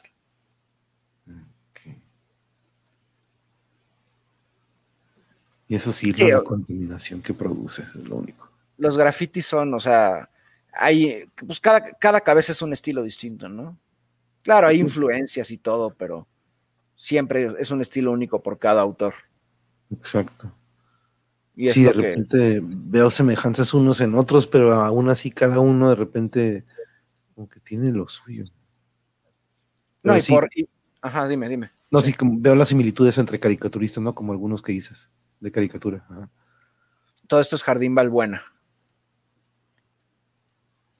O sea, literalmente sí me recorrí toda la ciudad durante una década. ¿Y de cuántos, de cuántas horas te aventabas recorridos, digamos, de que, de cuánto era cada vuelta, más o menos? Yo creo como unas 10 horas. Me sentaba, me compraba unas papitas, un refresco y mi cigarro y seguía, seguía, y seguía. O hasta que se agotara la tarjeta, prácticamente. De, cigarros en plural. Dices un cigarro. ya de noche ya no tiene mucho sentido, porque si como yo tenía una cámara convencional, ah, realmente es una, es una cámara tradicional no sé, yo sé que no saco ni buenas fotos ni nada, ¿no? Mi objetivo no era sacar tanto buenas fotos. Bueno, sí, en parte sí, pero también mi, objetivo era pues, capturar todo lo mayor posible, ¿no? Porque eres consciente de que esto va a desaparecer tarde o temprano. Esto esta, por ejemplo, es donde entrena la, selección, la, selección mexicana de fútbol sobre periférico. Ah, Aquí atrás ya está, digamos, en los campos de entrenamiento. Ahí cerca de la Azteca, ¿no? Muy cerca, sí. esto es en CEU. Esto es, esto es polacas, ciencias políticas en CEU. Me encanta esto. Ahí me la, bueno, no me la vivía, pero ah, cómo me encantaba. Solo sí que era un pecero para llegar a CEU y otro pecero para llegar a, Azteca. Entonces es lo que me encantaba de ahí, de la Jusco, todo. Quedaban a, a un pecero los dos. Yo creo que solo nos vamos. Ah, esto es muy interesante, por ejemplo, ¿no? Esto es en, en la colonia obrera. No, no, es esto está en la Doctores concretamente. Hubo una propuesta que surgió a comienzos de la década pasada, no, desde, desde finales de la década antepasada, desde 2000-2010, surgió en la colonia obrera que se llama el Museo del Juguete, en la colonia Doctores, perdón, el Museo del Juguete Antiguo de México, el MUJAM, donde un señor de ascendencia japonesa, el señor Shimizu, que era vecino histórico de la Doctores, decidió fundar un museo en homenaje a los juguetes mexicanos. Juguetes desde la época colonial hasta la, hasta la fecha, ¿no? Juguetes de plástico, pero digamos nacionales. Colecciones de G.I. Joe, de muñecas, Lady Lily, todo eso, ¿no? O sea, es, es impresionante, todavía existe el museo, ¿no? Pero rápido salió como la propuesta de extenderlo a otros campos. Y en otra fábrica abandonada, esta que está concretamente lo que estamos viendo, decidió crear una especie de centro cultural donde se ofrecían talleres y además, por ejemplo, intercambio de viniles, de discos, de LPs, de EPs, eh, ventas de garage de ropa, donde los artistas iban a vender sus obras, y el eh, grafitero daban taller de graffiti, cosas así, ¿no? Y este es este lugar. En la Doctores. En la colonia Doctores. Este creo que ya no existe. Lo que sí existe es el Museo Museo, Museo del Juguete Antiguo de México y es impresionante, o sea, es una cosa, una colección, te tardas horas en, fotografiar todo, ¿no? Es impresionante. Ahí está el APC. El APC, el famoso APC Crew. es que siempre que veo APC pienso en A Perfect Circle, una banda que me gusta mucho. ¿Existirá todavía? ¿La banda? no, eh, tanto la banda como el crew. ¿Quién sabe? La banda sí, ahí pero no, les recomiendo Pucifer, que es otro proyecto del mismo cantante de Tool que hizo a Perfect Circle, pero... Ah, de Perfect Circle, sí, sí, sí. Pero posteriormente... Con Twiggy Ramírez, Ramírez y eso. Ándale, ajá, y que también eventualmente James Aija de Smashing Pumpkins se une con ellos. Ah. Este, pero eventualmente Maynard saca un proyecto que traía desde antes de Tool, que apenas hasta hace poquito lo pudo sacar y que yo creo que se expresa un poquito más también ahí. Esto que estamos viendo es justamente, se podría decir, como la paternidad en parte moderna de los murales que hemos visto callejeros. Este, si no me, no me acuerdo si es de Diego Rivera este mural, pero es una escuela, una escuela pública, primaria.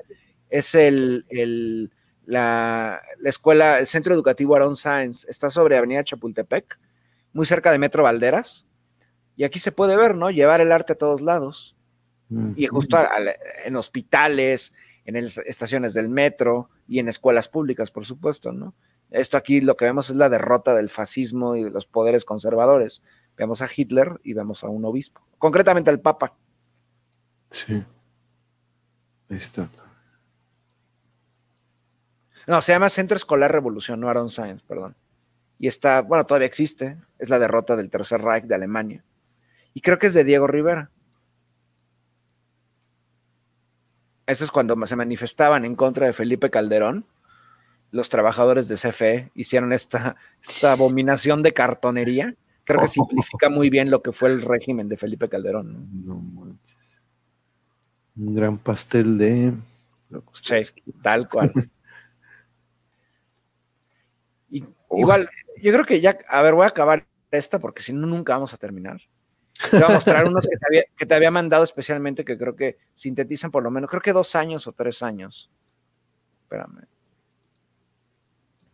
Que son como de algunos de los, para que vean las dimensiones que puede tener el, graffiti, ¿no? Este es de 2011. Y esto es cuando ya, digamos, hicieron un circuito de graffiti de arte público que se llamó el City Canvas. Es este. Ah, esto es de 2012, este que estamos viendo ya vean los patrocinadores que había, ¿no? No eran cualquier patrocinador y tampoco te dan permiso de, pues, de hacer esto en cualquier lugar, ¿no? Obviamente, pues, ¿qué patrocinaba esto? Adidas, la cerveza esta danesa Carlsberg, Hoteles W, o sea, Hoteles Sprite, la Sprite, ahí está. Y este creo que este se llama Roa, el artista. Roa, suena. todos sus, su arte es de animales, casi todos y ha, bueno, ha rayado, ha pintado en todo el mundo. Y muchos de ellos en la Ciudad de México. sí, como no, como no. Sí. Este también es de la misma serie. Esto es Tlatelolco, el edificio Chihuahua. Y me acuerdo que un amigo y yo, ese, esos días, ese fin de semana que estuvieron haciendo las obras, nos fuimos a recorrer a todos los lugares donde le estaban pintando. Este creo que es de Sanner, creo. Ahí su amigo Peña Nieto. Ese es el suelo. ¿Dónde pertenece? Este es en el centro también. Este, es, este es en el oh. callejón, este, ¿cómo se llama? San Jerónimo, si no me equivoco. Esto es, digamos, frente al, bueno, atrás del ex convento de Regina Colegui, justo enfrente del claustro de Sor Juana.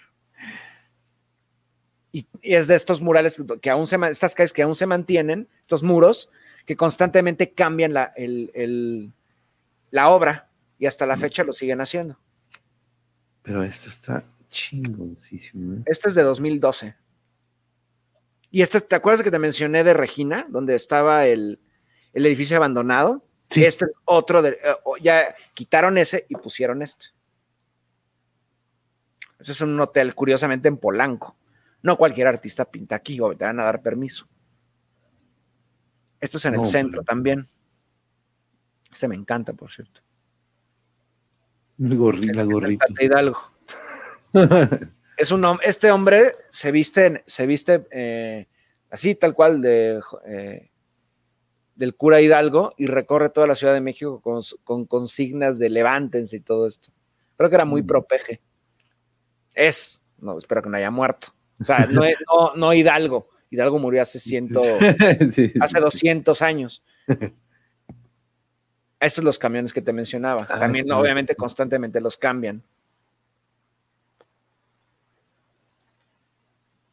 Eso tan simple a mí me fascina. Este tipo de cosas me fascinan. Sí. O sea, una intervención muy, muy básica, muy sencilla. O también como de repente hacen pinturas en los, este, las líneas peatonales, ¿no? Cuando de repente hacen figuras también. Sí, sí, sí, figuras de piano, lo pintan de colores, edificios, edificios cayéndose como las líneas, sí, líneas peatonales. Esto es en la colonia Tultenco, muy cerca del centro. Agarren lo que es ratero. Eh, este Esto es un faro, oh. esto es el faro oriente donde dan justo talleres de graffiti y, muralismo. Esto es en Tizapán San Ángel, o sea, al sur de la Ciudad de México, muy cerca de, muy cerca de Copilco y todo eso. Es un perro con mm. lentes.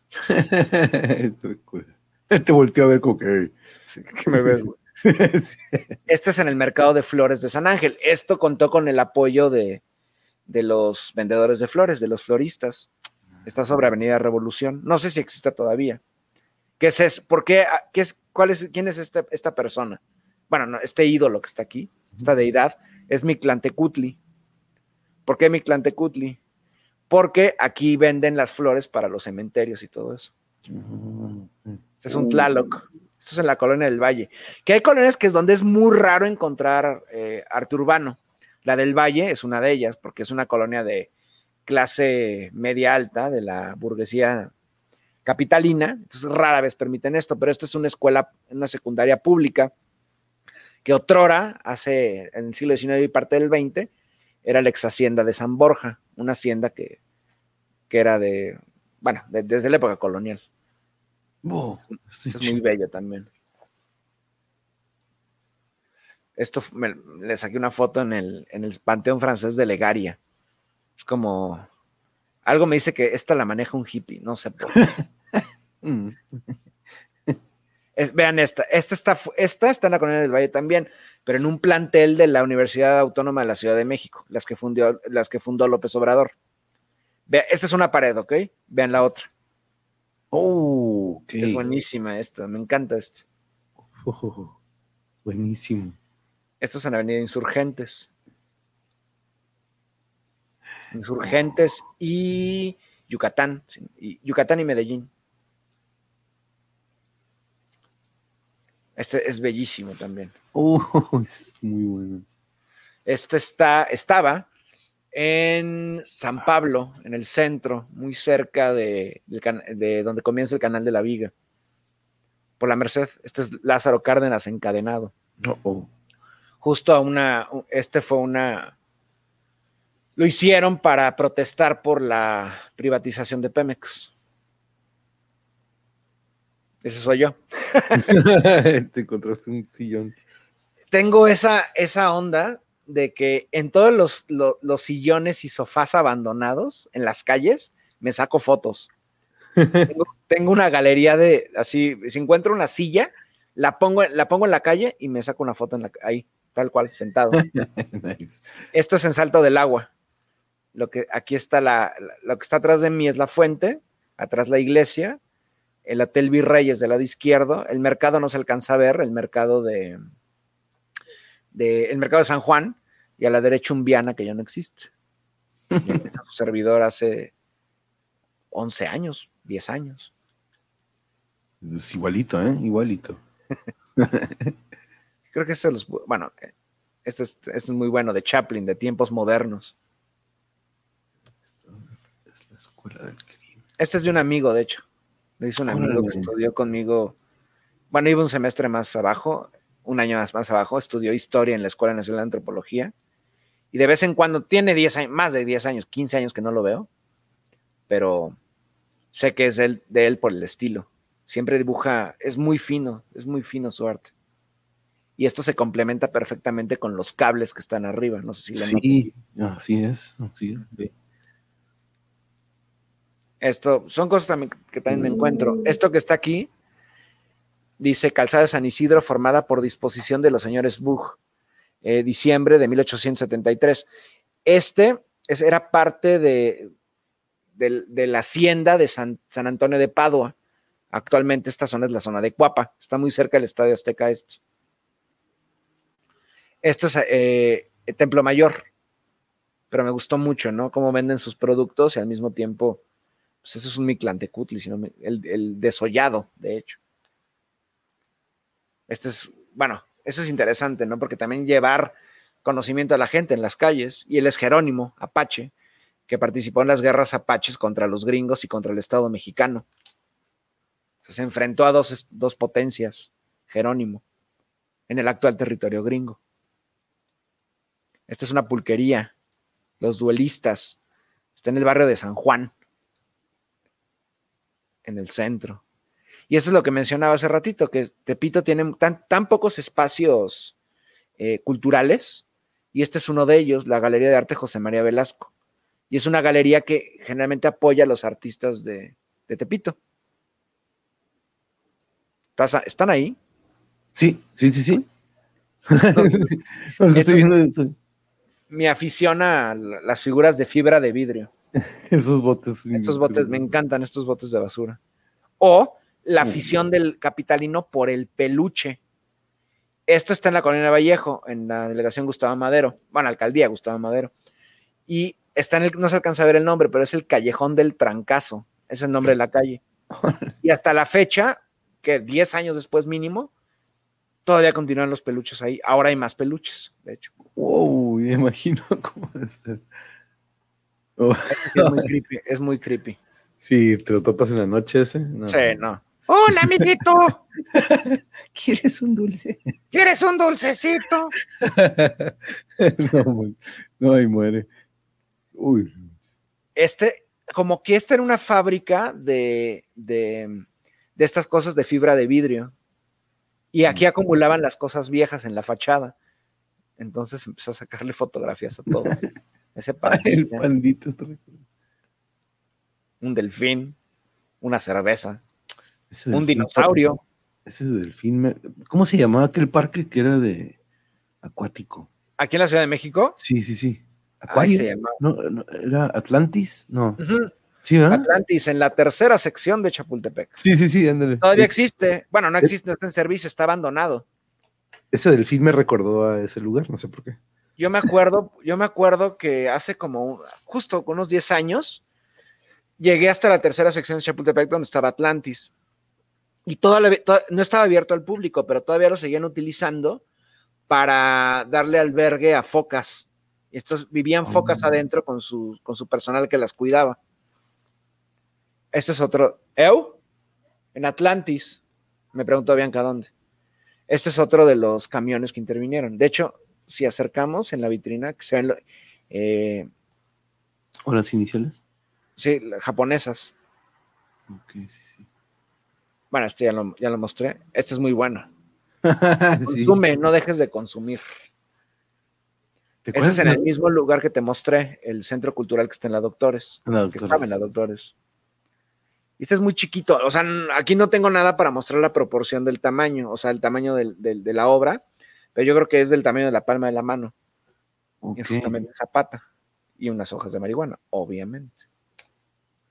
Este es bien interesante. Esto es en Santa Úrsula Cuapa. Lo que pasó cuando, vi- cuando fueron los Juegos Olímpicos, que se construyeron instalaciones deportivas en toda la Ciudad de México, uno de los lugares donde se construyó un estadio fue en Santa Úrsula. Se construyó el Estadio Azteca. Y a los ejidatarios de Santa Úrsula, del Pedregal de Santa Úrsula, le robaron sus tierras el, el Estado, Televisa, tal cual, porque Televisa fue quien organizó primero el 68, luego el 70 y luego el 86.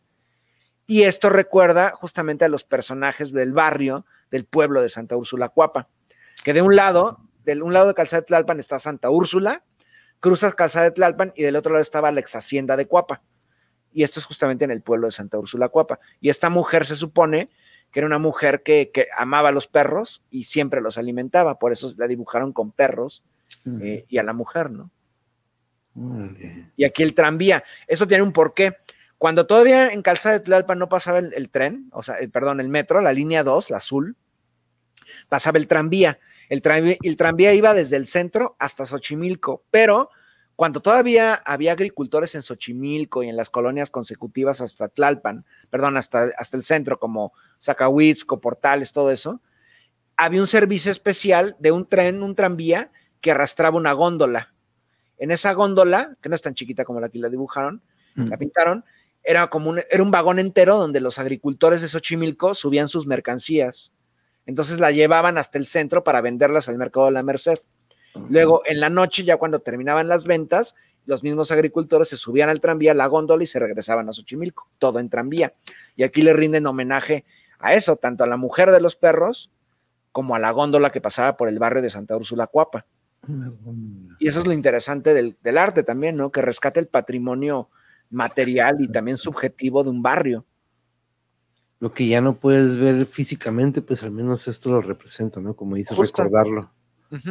Luego, esto, por ejemplo, es en el, en en que te mencionaba, el MUJAM, el Museo del Juguete Antiguo de México, que es impresionante. Ese es solo el exterior, pero el interior es una obra maestra. Esto es algo parecido, ¿no? Aquí ya hay un- también una intervención en, la- en el muro, pero es en 3D. Entre, sí. O sea, tam- además de plástica, también utilizan herrería para todo esto, ¿no? Este me encanta. Es un rinoceronte. con- Ajá. Wow. No, un triceratops, creo, o un dinosaurio, no sé qué. Oh, sí. Varios dinosaurios, de hecho. Están como unidos. Fíjate arriba. Un Un pterodáctilo, un brontosaurio. ¿Cómo se llama? Nos pregunta Oscar, ¿cómo se llama el arte de pintar utilizando una parte de la forma de cualquier objeto? ¿Me expliqué bien? O sea, como, como tratar de acoplar tu, el, el arte al objeto. Sí, ¿verdad? Yo creo. ajá. Como aprovechando una- un objeto para hacer algo. No, no entendí yo tampoco. Perdón. será po- podrá ser como ya ves que estos que de repente hacen estas obras como de de un tronco que de repente hacen una Ah, figura sí, de un sí. tronco será Pues dice? Bianca que intervención. O sea, pero como, como, dice pintar es que cuando dice pintar ahí sí ya, ya es otra cosa. nos, no- nos intervenir una parte, ju- justo, como reaprovechar el objeto, ¿no? Por ejemplo, yo ahorita que dijiste tronco, hace como un mes, en una calle en Narvarte, había un tronco viejo, yo creo que lo cortaron, eh, un árbol enorme, ¿no? Y lo que hizo un, un- no sé quién lo haya hecho, le dio forma al tronco y es una especie de como tótem canadiense. Mm, Está impresionante. Pues, no sé, supongo que así se llama intervención. Esto es Xochimilco. ¿Te, te acuerdas de Alf? el Alf que Regresó en forma de baterías de coche. le encantaban los gatos, ¿te acuerdas? Sí, me comía suertudo. ¿Qué onda con esa cura que le bueno, este Es que este era el paquete, esta, esta carpeta que te estoy enseñando es el paquete que te iba a mandar. Ah, metí la casa esta de los perros. Este ya la vimos también, también. Ahí vemos a Vitola. Para que no sepa quién es Vitola, era una actriz de la época de oro del cine mexicano, de comedia, está Fanny Kaufman. Y una caja de misterio de Mario, de Mario Bros. De la heladería de Cuapa. Muchos ya te lo enseñé. Déjame ver si hay algo nuevo. La selección. El cementerio, de las maquinitas. Ah, este es el, esto es interesante, ¿no? Órale, eso sí se ven bien. Esto surge en la calle de Regina, cuando la hacen peatonal, cuando vienen las reformas patrocinadas por Carlos Slim de la ciudad del Centro Histórico de la Ciudad de México. La calle de Regina, otrora calle para coches, exclusiva, bueno, con unas banquetitas, la convierten en peatonal. Va desde, si no me equivoco, 20 de noviembre hasta el Colegio de las Vizcaínas, o sea, recorre gran parte del centro. Y ahí pintaron un, un mural en honor a, la familia Burrón. Fue tan popular el mural que decidieron dejarlo y hasta la fecha se mantiene, o sea, tiene más de como 15 años más o menos ya. Este, por ejemplo, algo ocurre parecido a lo que te enseñé de Santa Úrsula. Esto es en el, en el barrio de la Romita. La colonia de Roma se llama así por la Romita, porque en la colonia decían que hacer, ir a la Romita era como ir a Roma, era una pequeña Romita. Y justamente aquí filmaron Los Olvidados de Luis Buñuel. Entonces me dieron un homenaje los artistas, porque había un centro cultural aquí al lado, y empezaron a dibujar a los personajes del barrio públicos. Un vagabundo que dormía en el callejón, que ya había fallecido, lo pintaron aquí. Y este es todo el callejón de la Romita. Aquí se filmaron los, los, Olvidados de Buñuel. Esta es otra intervención, es un caballo de Troya. Es muy interesante. Hecho con guacales, por supuesto. Ajá, lo que te iba a decir que y aquí vemos lo que te mencionaba, lo de los camiones. Este es de un patrocinio, porque esta frase de Celebrate Originality es de Adidas. Mm. Pero más allá de eso, eh, siempre han servido como, bueno, no siempre, pero por lo menos desde hace 15 años yo veo camiones pintados en la Roma y en la Condesa. ¿Y tú ves que tú, ves que ha disminuido o ahorita como dices con la pandemia no ha salido, ¿no? Pero ¿Tú crees que esto va a disminuir o va a crecer? Yo creo, sinceramente, no me he podido dar vuelta por toda la ciudad. Las veces que he tenido que salir forzosamente, tomar el metro o algo, y he logrado fotografiar algunos, yo creo que sigue igual. O sea, yo creo que no detuvo la pandemia, porque generalmente esto se hace en la noche, cuando no hay gente. Entonces yo creo que, que pues esto va a continuar. De hecho, aquí lo dicen, ¿no? Pinta libre, sigue pintando. Mm. Yo creo que esto va a continuar por siempre. Esos ya te los enseñé, creo. Y, el perrillo.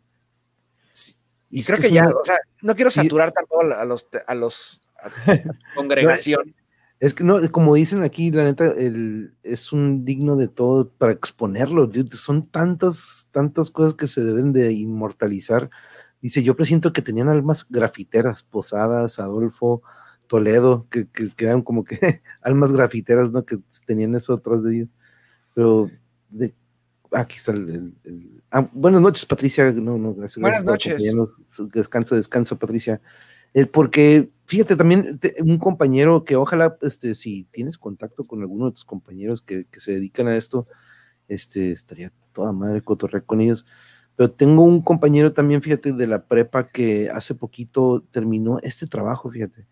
Este trabajo en donde él incorporó, aparte de que hizo el mural, este, las, aves que van arriba, sí, le, agregó estas sombras. Estas sombras porque es una zona peatonal en donde pues ahí pasa, ahora sí que pasa la calafia. Es más, creo que por aquí está un video del antes, de ahí, por ejemplo, ahí, y, por, y también es pura tierra entonces, esa pared ahí es la que él toma para crear este mural que, que estamos viendo ahorita. Y este, a partir de ahí, fíjate que ya este, la ciudad ya pavimentó esta calle, ¿no? Entonces vieron, como quien dice, vieron este avance de, que, que tuvo, o esto que creó él, y ya hace unos, hace unos meses se dijeron, no, pues vamos a pavimentar esto, ¿no? Como, como levantando como que la mano para este lugar, ¿no? Y así mucho, ha hecho mucho, fíjate, este, tiene trabajos, es, es, el compañero que te digo que, pues viaja por, por muchas partes del país y se dedica mucho a lo que es el, estos son eh, algunos que hace, por ejemplo, de las obras que te digo que hace para los migrantes, y deja aquí estos rayones o estos que se ven ahí son mapas y son direcciones de lugares o albergues a los que pueden llegar. Aquí el de, siempre deja información. Por ejemplo, estos creo que es en Los Ángeles o cruzando la frontera. Este también tiene ahí uno para que sepan a dónde llegar o en caso de que pasen, sepan a dónde alguna referencia, ¿no? Este, es que eso también, ¿no? Es la propuesta social también, o sea, no, es, no es un arte como banal. Además tiene un contenido y incluso algo que puede salvar, salvar la vida de alguien, ¿no? Exacto. es digno de hacerse. Y este, y sí, fíjate, en, alguna, en dos ocasiones nos ha acompañado, pero es muy interesante ver cómo eh, la, algo que siempre en común yo, yo creo que todos tienen es, es una empatía con, con los demás y tratar de hacer algo que, por ejemplo, esto que hizo hace poco en Veracruz, que es un contenedor, no sé qué es lo que en sí es, pues, se veía todo gris, ¿no? Pero él ahora es, que sí parece como una torre de, parecería de agua, ¿no? Pero este, eventualmente ellos crearon, pues déjame ver si por aquí en una imagen ya del... Yo estoy buscando unos inmensos que quiero mostrarles, o sea, que ya literalmente, creo que sí ha evolucionado también. Y creo que he visto unos cada vez se vuelven más, más monumentales los grafitis. Y esto obviamente con permiso de las autoridades, obviamente. No es fácil. Una vaca fue robada en reforma y la encontraron porque un vecino miró hacia el otro edificio en una de las ventanas ahí estaba. ¿Cuándo ocurrió eso? pero, pero no, si quieres, sí, sí, déjame quitar esto de aquí para, para si encuentras las de estas, porque eh, aquí tenía también otras. Ah, no, pero de lo que ya viene es de lo, de lo del, de lo del que hubiera, porque sí, te digo, este compañero incluso lo han invitado a, algunas partes, creo que en un, en un metro o en un tren de Noruega, creo que él hizo unos arreglos, hizo una pintura, hizo unos, en, un, en uno de estos este, vagones, me acuerdo, y, no manches ver que talento también como de, como él, estoy seguro que muchos de estos que, estamos, que nos muestras, tienen el mismo talento que tiene él, no nada más que el, apoyo o la, formación o de repente estos centros que apoyan a ellos pues, son pocos, ¿no? No son muchos. Sí, claro. No, pero también como un artista que comienza en las calles de, no sé, de México o cualquier otro país, eh, en vías de desarrollo puede acabar justamente en, pues, en, Europa, ¿no? O en Japón o en Estados Unidos pintando, pintando sus obras, ¿no? Es impresionante también cómo a través de tu arte puedes acceder a cosas que en otro contexto sería impensable hacerlo. Y de, hecho yo ni sabía, fíjate, el otro día, el otro día vi que esta, ya ves que en Sin Censura participa ah, esta licenciada Leticia Calderón Chelius, no sabía que ella es parte de una, un colectivo, una sociedad de, migrantes que apoyan a los migrantes y mi compañero libre es parte de ese colectivo, de esa sociedad. Y este, lo dije, ah, mira, la, licenciada esta también, este, no tenía idea de, que era parte de esta, de esta sociedad. Y pues, ver ahí, sí me, este, dije, ah, mira, libre ahí con la, con la Chelius, a ver si luego nos la jalamos. Pero pues encontré varios. Te a enseñar déjame quitar. Si quieres, este. sigue. ¿O sigo yo? Sí. Y bueno, es que creo también que con el paso de los años, creo que sí, como todos los tabús en torno al graffiti y a los murales, como que se fueron reduciendo poco a poco. Todavía quedan, por supuesto, ¿no? Todavía, si te encuentran rayando o algo así, pues te agarran a, con la mejor de, la, la mejor suerte te llevan detenido, ¿no? Pero creo que también hay como más entendimiento por parte de los vecinos, pues que lo que quieres es pues, embellecer o darle cierta identidad a un barrio que tal vez, tal vez la, hayan perdido, ¿no? Entonces, a ver, estos se los voy a mostrar. Pregunta Genaro que si todavía, todavía hay arte en las estaciones de metro, dices que sí, ¿verdad? Sí, sí, sí, sí, de, tanto fuera como dentro. De hecho, es metro, creo que es Cuauhtémoc, San Juan de Letrán, no recuerdo, todo el, todo el andén está pintado. O sea, con cada pilar es un artista distinto, unos 100 artistas. A ver, ahí va. Déjame compartir. Y estos son como, esto ya me adelanté, me fui a 2017, pero creo que también hay como que sirve, por ejemplo, esta. Espérame. Espérame, espérame. Ah, ¿no están viendo la pantalla? No. ¿No ven la pantalla? A ver. No, pero no. ¿Ahora la ven? Ahora sí. Ahí está. Órale. Por ejemplo, este está sobre Calza de Tlalpan y aquí ya hay una intervención, o sea, hasta justo metales, ¿no? Utilizaron autopartes, de hecho, y partes de máquinas. Y ya prácticamente, pues ya es una pieza escultórica. Así es. Por ejemplo, espérenme, déjame. Eh, ¿Dónde estoy?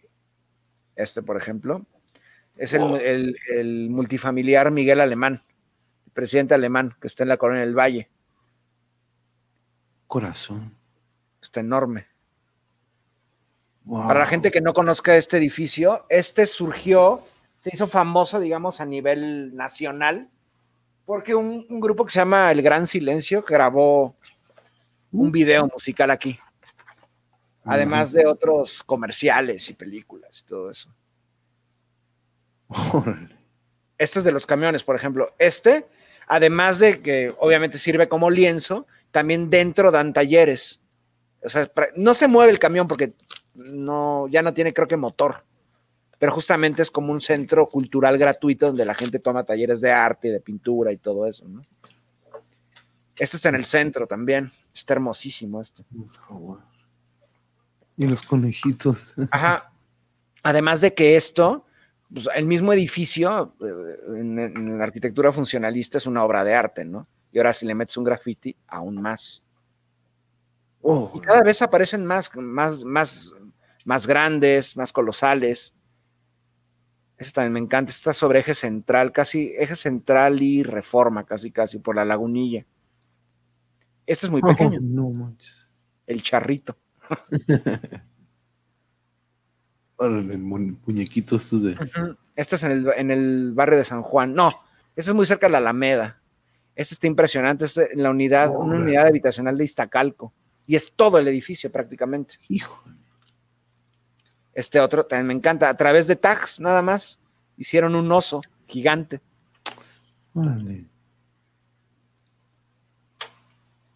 Esto también es toda la fachada del edificio. Y cada vez vemos aparecer más masivos.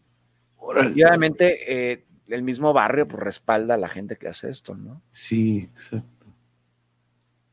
Este me encanta. Y también se vuelven más sofisticados y complejos los mismos ángeles están regando y, podan y cortan el árbol, que es un corazón. Y vemos cómo se aplica el arte al mismo paisaje, ¿no? Exacto, exacto, ahí hasta le das tercera dimensión. Espérame, es que había metí unos cuantos más. Espérame, a ver si los encuentro por aquí.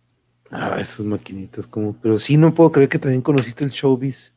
Sí, claro, no, pues, tengo 38, no soy tan jovencito. Yo celebré varias fiestas de cumpleaños en Showbiz de niño. Pero es la versión de. Pero Showbiz no era mexicano, era, era, haz de cuenta, como la competencia de Chucky e. Cheese en Estados Unidos. Nada más que Chucky e. Cheese acabó superando a, Showbiz y otros locales parecidos. Y aquí sobrevivió. Y había tres Showbiz. Había el Showbiz de aquí, de la Ciudad de México, del sur, uno en satélite, y si no me equivoco, uno en... ¿Dónde era el otro? Creo que en Puebla había otro showbiz, pero no estoy seguro, ¿no? Pero bueno, es que podría estar horas, ¿no? Pero también se vuelve un poco monótono y cansado. Ya, ya haremos otra. No, y lo bueno que esto lo podemos, este, esto lo podemos, así como lo fuiste pasando, lo podemos ir poniendo en pausa y así ya cuando, porque cada uno tiene lo suyo, pero mm, aquí, por ejemplo, sí, sí, sí, dale, dale. Ahorita regreso. La escala técnica. Pero sí, ustedes les comentaba aquí hace poquito del, del, del, ¿cómo se llama? Del, del mural que le hicieron al Brandon Moreno hace unos días desde, desde que quedó campeón. En chinga le hicieron un mural al compa aquí cerca, aquí en Tijuana. Luego también apareció un mural de un boxeador que también hace poquito se llevó un título Este, pues en el boxeo sabemos que ahí siempre agarran uno y a los dos, tres peleas, este, eh, cambia todo, pero eh, la verdad no, no podría hablar mucho del box porque no lo sigo. Pero la misma estación de Bellas Artes está llena de todo tipo de arte, aún lo recuerdo. No, pues Bellas Artes en sí, bellísimo, ¿no? Pero ese, mm, este recorrido que nos dio me recuerda mucho a, a eso que pues llegué a hacer un, un, poco, ¿no? Cuando estábamos este, recorriendo aquí la ciudad. Pero fíjense, vamos a aprovechar ahorita para entrarle al que hubiera antes de, irnos, porque siempre que estoy aquí con Cristian me gusta de repente tocar un poco la historia. Aparte de que ahorita hablamos de la historia también de, de, del arte plasmado como graffiti o como, como mural o como arte urbano o street art, como le pusimos. Que por cierto, ahí abajo están las redes de nuestro maestro Exosapiens para que las chequen, ahí están abajo dando el rol. Pero um, ahorita vamos a pasar algo muy curioso y muy interesante, porque yo creo que va de acuerdo a lo que hemos estado viviendo en, durante esta contingencia. Este, pero, ¿saben qué? Yo lo que ya se me acabó a mí fue esta mini caguamita, murió hace mucho. Y yo creo que vamos a tener que hacer un refil ahorita en lo que... Listo, maestro. Listo, gracias. Sirve que voy por un refil yo, mientras los dejo con, con Tommy. Hey, despierta, ven a hacer algo. Bueno, dejo de, de volar por, por una Dale, yo me quedo con tu espacio. Muy buenas noches.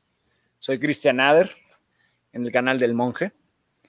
Eh, creo que ahora les aprovecharé el tiempo para mostrarles unas cuantas obras de arte. Ah, no, ya regresó. Ya ah, no, te... no, pues la casa nada más es un cuarto. Ah, nada más. no, no, no, son dos. Pero sí. Este, algo que, que, estuve leyendo, si te acuerdas hace poquito, Cristian, uh -huh. por cierto, déjame traer este libro que de hecho fue un trueque. Bueno, un trueque de esos que prestas un libro y este me lo prestaron. Yo presté uno de, que por cierto, muy interesante, los de la, la chica del, del dragón, del, del, tatuaje del dragón. ¿El tatuaje del dragón? Esa serie ¿Ya los leíste mucho. todos? Sí, los tres. De hecho, este, aquí los tengo. Pues son, son tres o cuatro. Me encantó. Eh, me son encantó. tres, son la del tatuaje de dragón, Cuando la del nido, De las avispas. De las las avispas. avispas y el otro, ¿cómo se llama? Y este, el tercero, aquí está. Ah, ¿Cómo se llama? Es el de. No, aquí está The, the Girl Who Kicked Hornet's Nest. Es el que le presté el tercero. Pero muy buenísima, otro? buenísima, eh, buenísima, buenísima. Sí, las cintas, las originales, las, las suecas, si no me equivoco, son también muy buenas. El autor ya falleció, de hecho. De hecho, no las he visto, fíjate. De Millennium. Vi, la, vi la, la, gringa, pero no vi las suecas. Y siempre me han dicho que están muy buenas las, las suecas. Con esta actriz eh, Numi Rapaz, es muy buena actriz. ¿Cómo crees, Blanca? No, no, no, ¿cómo que yo no vamos a, yo, yo sigo haciendo de arriba? No, checa esto, Blanca, chequen esto. No, pero mientras estaba leyendo este libro, llegué a un capítulo en el que habla de esto, Cristian, y tú me vas a confirmar, pero aquí este, traje algunas imágenes que son como referencia. Este es como un contexto, esta es una imagen de lo que era, pues, ahora sí que Norteamérica, en lo que, más bien lo que se le llamaba la Francia Nueva, ¿no? La New France. Sí este, ahí se ve como pues el lado derecho verdecito era lo que era, tenía los ingleses, lo más o menos cafecito lo que tenía Francia, lo blanco pues que digamos que todavía no era de nadie, digamos, y España tenía lo, lo amarillito. A lo que voy es aquí de que cuando voy leyendo aquí que en 1800 por ahí Francia o Napoleón decide, ¿sabes qué? No, ni madres, vamos a entrarle por Haití vamos a agarrar las islas, vamos a apoderarnos de esta zona y yo vamos a entrar por el sur para entrar por lo que sería Nueva Orleans. Ahí por sí. donde dice Gulf of Mexico, ahí donde dice exactamente Gulf of Mexico, ahí más o menos estaría la, el puerto de Nueva Orleans. Esa era la intención de Napoleón de poco a poco irse apoderando y entrar y pues yo creo que crear un conflicto o más bien pues apoderarse de todo el territorio. Quiero pensar que era la, el objetivo haz de cuenta, lo que estamos viendo, para que la gente más o menos entienda, uh -huh. eh, lo que está en amarillo oscuro, fuerte, es el virreinato de Nueva España. ¿Ok? Cuando Nueva España llegaba, vaya, lo que va a heredar México, bueno, parte, parte de lo que va a heredar México cuando se independice, cuando el territorio mexicano llegaba desde pues prácticamente desde el territorio de Oregón y el Colorado hasta Centroamérica, hasta Honduras, El Salvador, Nicaragua. Eh, luego, lo que está en amarillo claro es, digamos, la zona francesa, la tradicionalmente llamada Nueva Francia.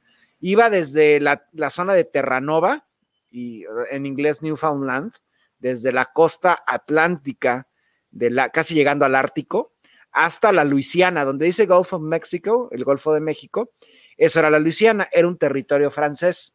Eh, por ejemplo, Nueva Orleans tiene una tradición histórica de, pues de una de herencia cultural francesa. Eso se lo vendió Francia a Estados Unidos en el siglo XIX.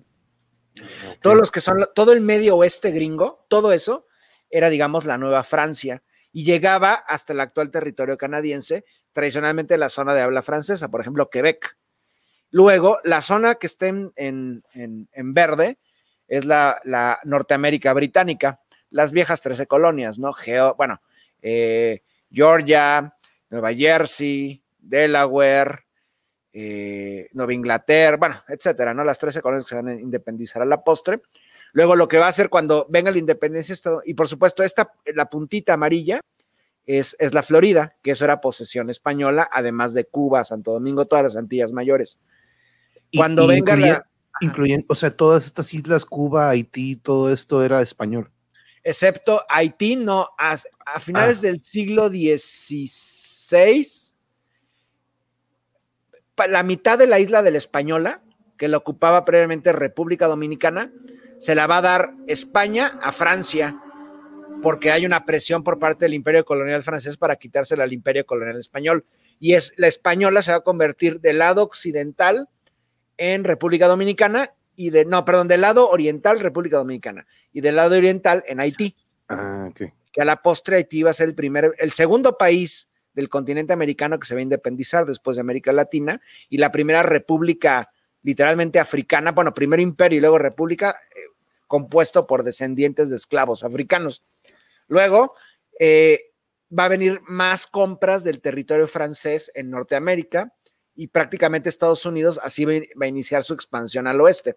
De hecho, esto que dice Unclaimed Lands esto pues, es un mapa muy eurocéntrico, porque todas estas tierras eran de grupos de distintas naciones de los pueblos originarios, los Dakota, los Comanche, todo esto. De hecho, conforme eh, el Imperio Británico y el Imperio Colonial francés empiezan a colonizar la zona de la costa este gringa, van a empezar a empujar a pueblos originarios de esa zona hacia el dentro del continente, donde van a mm. chocar con otros pueblos ya sentados en el centro y la costa del Pacífico, eh, por tierras. O sea, lo que van a hacer los colonos europeos va a ser un caos prácticamente, ¿no? Y esa es como a grandes rasgos la historia. Bueno, hay otras pequeñas colonias, no se muestra aquí, por ejemplo, en la zona de Nueva York, en, el, en la bahía de Hudson y todo eso, esa zona era, era irlandesa, o sea, holandesa. Mm, Nueva York antes se llamaba Nueva Ámsterdam. Ah, va a haber un cambio. El imperio colonial holandés o neerlandés va a cambiar territorio con el Imperio Colonial Británico. Lo que es, lo que es, lo que era Nueva Ámsterdam, se la van a dar a los británicos a cambio de varias propiedades eh, inglesas en el sudeste asiático, en Malaca y todo eso. Entonces Nueva York va a dejar de llamarse Nueva Ámsterdam y se va a llamar ahora Nueva York ya con colonos británicos. Y hay pequeños también lunares holandeses, eh, daneses, noruegos, muchos alemanes, por ejemplo, que cuando venga la independencia de Estados Unidos se van a aglomerar en los primeros tres estados de la costa este y conforme se expandan hacia al oeste, pues se van a incorporar nuevos territorios también ocupados por población originaria que va a ser desplazada. Y, qué curioso, ¿no? Porque aquí es donde eventualmente en 1800 se da el, pues, ¿cómo le dicen? El Louisiana Purchase, ¿no? Que Estados la compra de Luisiana. Que compra todo este territorio que pues, pues vendría siendo. Ahora, lo que me trae a esto, y traigo ahorita aquí el banner, compañeros, es porque en esta lectura nos hablan sobre esto, fíjense. Nos hablan sobre que en este intento de Francia al entrar a Haití, pues aparte que en Haití se, pues, se crea como una, pues ahora sí que una revolución también ahí, pero se topan con algo muy curioso y de aquí sale el subtema o el tema de hoy se topan con este compa, se topan con un mosquito que le tumba la fuerza totalmente a este ejército.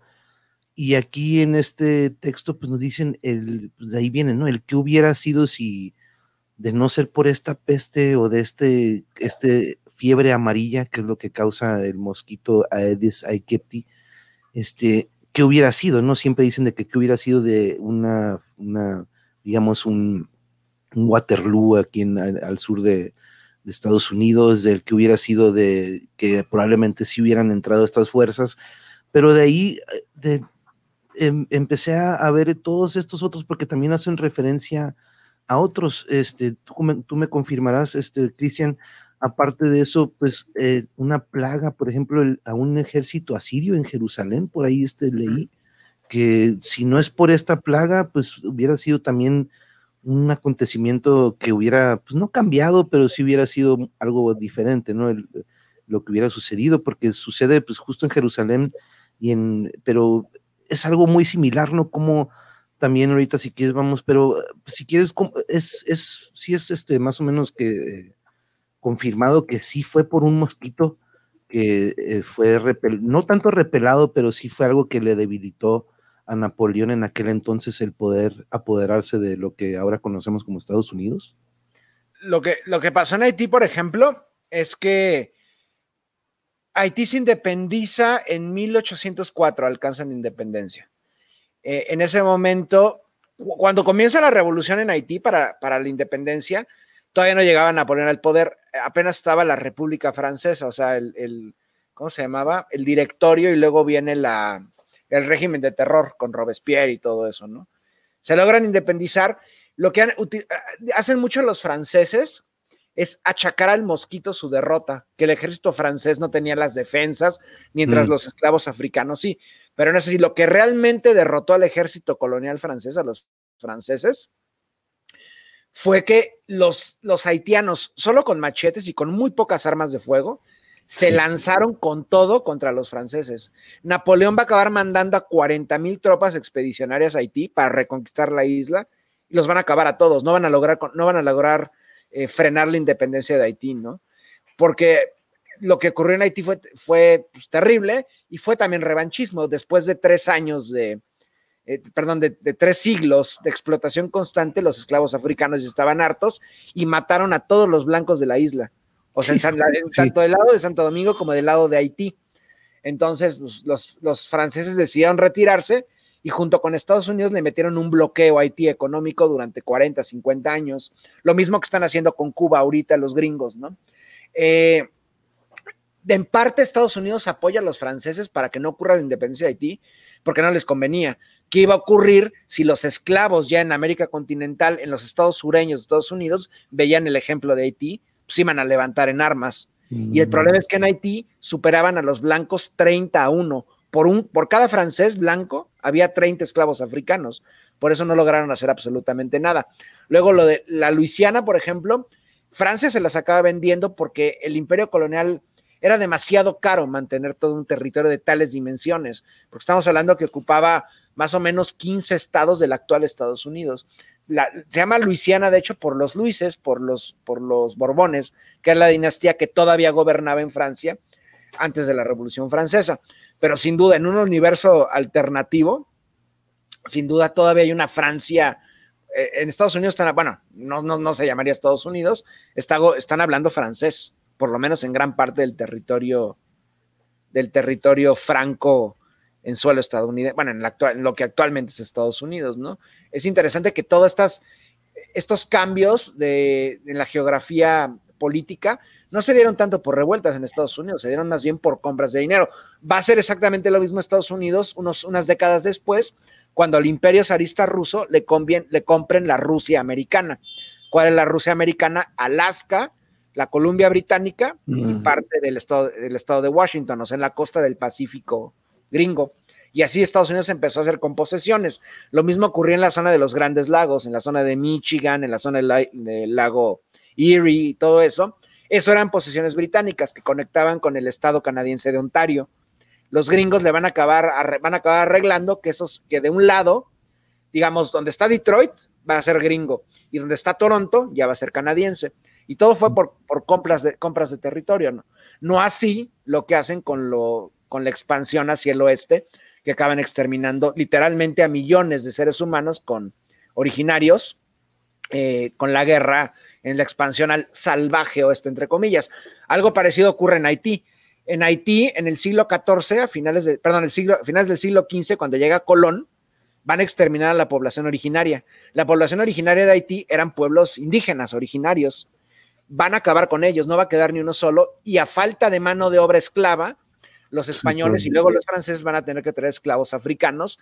Y cuando se independice Haití, en honor a los pobladores originarios, los taínos, que ya no existían, los pueblos caribes, van a llamar los africanos Haití, que quiere decir tierra montañosa, en honor a un pueblo que pues, desapareció, no quedó ni uno. Por eso la población de Haití no es como tal mestiza entre indígena y africano. Realmente todos son descendientes de africanos y uno que otro mulato.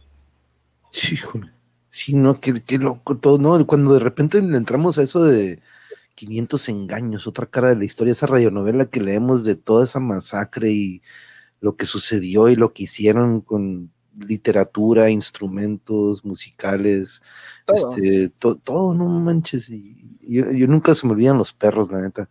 Estos perros sanguinarios que, pues. Ah, y esto de los asirios faltaba. Sí, ah, no, es que también, aparte, fíjate, de los asirios, este, esto encontré sobre que, pues, una plaga, por ahí unos dicen que fueron unos ratones o ratas, que es lo que traían, pero este ejército asirio veo que era bien, era medio. los asirios estaban locos. Los asirios lo que hacían después de que asolaban una ciudad, les cortaban la cabeza a todos los prisioneros y, a los árboles les colgaban, como el, como el árbol de peluches que vimos hace ratito, pero con cabezas humanas, todos los árboles, ¿no? Los asirios tenían, eran, eh, en la antigüedad, en el primer milenio antes de nuestra era, había cuatro potencias. Bueno, pues sí, cuatro potencias, los hititas, los asirios, Babilonia y Egipto. De esas cuatro, los más agresivos eran los asirios, su capital estaba en el actual Irak, al norte de Irak, en una ciudad que se llamaba Nínive, y empiezan su proceso expansionista. En el siglo, en el milenio segundo antes de nuestra era, hay un proceso. Son derrotados los asirios por Babilonia, pero luego renacen en el primer, en el primer, en el primer eh, milenio antes de nuestra era como el imperio neoasirio. Y ahí van a ir en contra de, uno de los dos estados judíos. Bueno, todavía no eran judíos, eran como protojudíos. Esa identidad todavía no se formaba. Uno de esos dos estados era el reino de Israel. Los asirios van a acabar con Israel, pero justamente para tratar de legitimar este proceso de destrucción de un estado superior al, israelita, van a inventar lo de las plagas. Lo mismo que ocurre en Egipto. Para, en esta leyenda, para mitificar la historia de que los judíos escapan de Egipto, inventan las siete plagas, las bíblicas, ¿no? las ranas, la lluvia de fuego, la muerte de los primogénitos, etcétera, etcétera pero nunca ocurrió porque los, los, hebreos, todavía no judíos, nunca salieron de Egipto. Los, los, los hebreos eran cananeos, o sea, llegaron a Palestina, antes eran politeístas, simplemente hubo un proceso de identidad y se convirtieron en, judíos a la postre, ¿no? Entonces, después de que los asirios destruyan el Estado de Israel, o sea, el Estado Reino de Israel, no me refiero al actual Estado de Israel, una cosa es israelitas en el pasado y ahora son israelíes, ojalá. Eh, lo que ocurre es que después de dos siglos va a venir una segunda superpotencia y va a destruir o va a subordinar al otro reino en el Mediterráneo Oriental. Los asirios destruyeron Israel, lo mismo van a hacer los babilonios con el reino de Judá. Judá era otro de los reinos y este, quien va a orquestar toda esta destrucción va a ser un hombre que se llama Nabucodonosor II. Nabucodonosor II va a ser quien va a destruir ah, y se va a llevar presa a la élite, a la capital del imperio babilonio, que es precisamente Babilonia. Pero siguieron, siguió habiendo población judía, simplemente la élite se la habían llevado presa a Babilonia como rehenes. Y de hecho no regresaban a la tierra de Judá no porque eh, estuvieran presos, sino porque se sentían muy cómodos en Babilonia, porque acabaron formando parte de la élite administrativa de aquel, de aquel estado babilonio. Y luego va a venir una tercera superpotencia que se llaman los persas, los persas aqueménidas, a través del de rey de reyes persa que se llama Ciro. Ciro, cuando conquiste Babilonia, va a ver a los judíos eh, babilonios como un grupo que les puede, que le puede servir para labores administrativas y les va a decir, bueno, regresen a su tierra natal, regresen a Canaán y los va a liberar. Por eso el primer, el Mesías original de los judíos es Ciro el Grande, curiosamente un no judío, un persa. Y pero no, no fue por ratas ni nada de eso, realmente cayeron porque nadie podía resistir al imperio asirio. O sea, quien se osara decir que no, no te vamos a pagar los impuestos, pues cuello, y destruían ciudades enteras. Y muchas sobrevivían, por ejemplo, las ciudades fenicias, cananeas, decían, oh, sí, ok, aquí está nuestra, nuestra, nuestro impuesto, toma trigo, toma oro, toma plata, pero no nos hagas nada. Los, los, el reino de Israel se, rehusó y así les fue. Si no me equivoco, quien destruyó Israel era un rey así llamado Senaquerif ocurre en el siglo VII, siglo VI antes de nuestra era. Ese Nabucodonosor me, sonó a una de las naves de... De Matrix. Matrix, ¿eh? sí, así le ponen. le ponen Nabucodonosor en honor a Nabucodonosor II. De hecho, ha sido uno de los monarcas más poderosos de la historia. Saddam Hussein, en su megalomanía, cuando mandaba hacer obras públicas, escuelas o algo así, se mandaba a retratar como Nabucodonosor II de Babilonia. Nabucodonosor en su, en su carruaje tirado por caballos disparando una flecha, pero en lugar del rostro de Nabucodonosor era el rostro de Saddam Hussein. Entonces, ha sido de los monarcas más importantes de la historia. También un gran, más allá del papel que tuvo al, al tomar como rehenes a la élite judía en, Palestina, lo que hizo este hombre fue eh, convertir a Babilonia nuevamente en una superpotencia, porque tenían 500 años de no haber sido nada. Y venció a los asirios, pero a la postre va a venir una potencia mayor, que es el imperio persa, que va a ser el primer imperio que va a tener territorios en tres continentes, en Europa, en Egipto, bueno, en África y en Asia, llegando hasta de la India a Grecia. Y eso va, a facilitar las cosas a Alejandro Magno.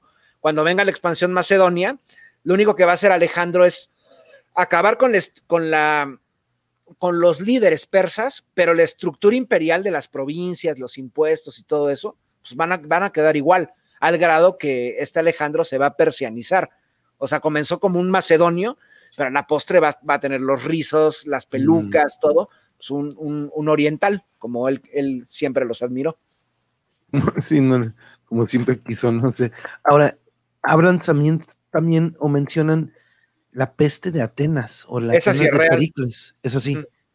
Sí, como cuando se trata, Peste puede tener dos acepciones. Puede tener la acepción de peste de animales, o sea, invasión de ratas, de cucarachas, o bien peste de enfermedad. Esta sí fue real. O sea, la peste durante la época de Pericles, el legislador, eh, gobernante ateniense, sí acabó con casi toda la población ateniense.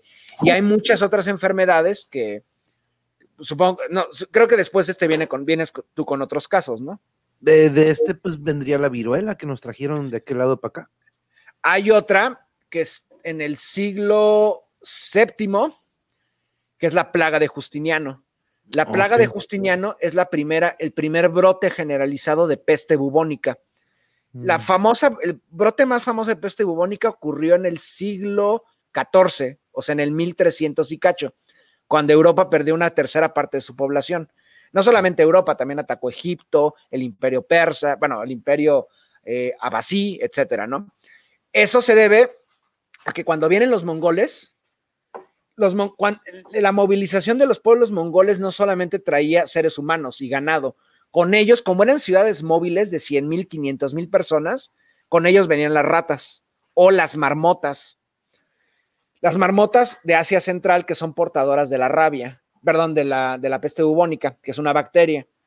Cuando entran ya a Europa, van a llegar a una Europa sumida en la pobreza, donde un, a diferencia de lo que ocurrió en Oriente Próximo, donde la limpieza era nula, o sea, en Europa la gente eh, en, esa época por lo general se bañaba una vez al año, si iba bien las cosas, ¿no? Entonces tenían una alimentación pésima, tenían las defensas bajísimas y llegan las ratas y como llegan principalmente en invierno, se empiezan a refugiar en los pueblos, infectan a toda la gente y empiezan a morir como moscas los europeos, al grado que en menos de una década murieron, no se sabe exactamente cuántos, pero se calcula entre 30 a 40 millones de europeos, o sea, una tercera parte. Previamente, décadas antes, cuando todavía existía Imperio Romano, ya con capital en Constantinopla, había un emperador que se llamaba Justiniano. Justiniano en ese momento va a vivir el primer brote de peste bubónica, pero es curioso que aunque ocurrió antes, siglos antes, les fue, les, les fue mejor a los romanos que con el brote en la Edad Media. ¿Por qué? Porque incluso la sociedad romana, griega, de habla griega en ese entonces, era más limpia que los de, los de la Baja Edad Media, ¿no? Entonces lograron... Ajá, sí, sí, sí, había drenaje, había eh, obras hidráulicas, y esa peste va a azotar, de hecho, a los, a los dos grandes imperios de la época. Uno era el imperio romano y el otro el imperio persa sasánida, eh, con reyes como Cosroes y todos ellos. De hecho, la peste va a también cobrarse víctimas en ese imperio y va a matar al mismo rey de reyes persa. No me acuerdo cuál fue, pero vaya, siempre se ha. Eh, la peste bubónica lleva a Eurasia y África conviviendo con ella por lo menos mil años. Pero con lo que ahora si quieres ya pasa ahora sí a las siguientes, a las, a las siguientes. y, dije, no, pues queda con esto que estamos viviendo, ¿no? Dije, porque más o menos se relaciona, eh, nada que ver, uno es un virus acá, pero eh, es muy similar lo que se ha vivido a través de la historia y lo, el parteaguas que se ha vuelto en cada una de estas de estos momentos, ¿no? Porque el, otro que venía aquí, pues yo creo que es el que pues, lo hemos leído en, en nuestras radionovelas de 500 años de engaño, pero pues aquí lo puse todo en uno, ¿no? La viruela, época de la conquista, porque ahora sí que abarca Norteamérica, Centroamérica y Sudamérica, habla sobre los nativoamericanos o como ahora sí como dices, no es de que no haya sido de alguien esa tierra, sino que ya era de ellos, pero pues eventualmente pues, como todo, pues cuando no estás acostumbrado a un virus o lo que sea, pues sucedió lo que pasó, ¿no? Aquí este, con los aztecas y nos habla también sobre los incas, ¿no? Pero la viruela, yo creo que sí fue una, pues, de cierta manera, también algo que sí afectó de gran parte, ¿no? Nuestro continente.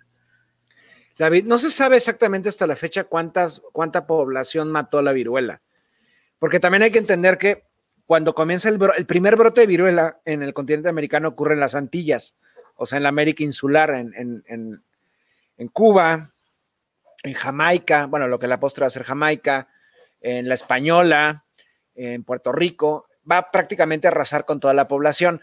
Más adelante, ya en el siglo XVI, cuando se, eh, se encuentran los españoles con los dos grandes estados centralizados de América continental, o sea, primero el imperio mexica, bueno, había más, el imperio mexica, el imperio purépecha en la zona de Michoacán, y al sur del continente el imperio inca, ahí es cuando de plano ya va a arrasar con todo.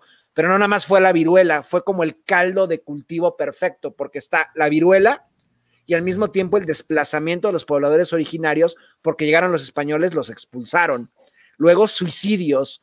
Eh, eh, como ya no hay nadie que administre la tierra o las obras hidráulicas, por ejemplo, Tenochtitlan se inundó por completo. Sumado a esto, comienza a haber suicidios colectivos porque su mundo se, era el apocalipsis para ellos, ¿no? El mundo había desaparecido para ellos. Entonces, todo se conjugó y además el brote de viruela con una población que apenas está conociendo la viruela, que estuvo en su propio mundo durante 20 mil años por lo menos, no tenía las defensas contra esa nueva enfermedad. Entonces, si, si juntas todo, es el arma perfecta y murió. Hay varias tesis. Hay una que la, la, que, digamos, la mínima, que dice que murieron 5 millones, que yo la rechazo por completo, ¿no? Está la otra que los alza 30 millones de, personas. Yo oscilo entre ese y 50 millones. Y hay otra que se llama la alcista, te, conozco a los autores, pero no me acuerdo ahorita de ellos, que estima que murieron en América, o sea, en Norteamérica, Centroamérica, el Caribe y Sudamérica, más o menos entre 90 y 100 millones de personas, tanto por la viruela como por otras enfermedades, como por la llegada de los españoles y los portugueses más adelante.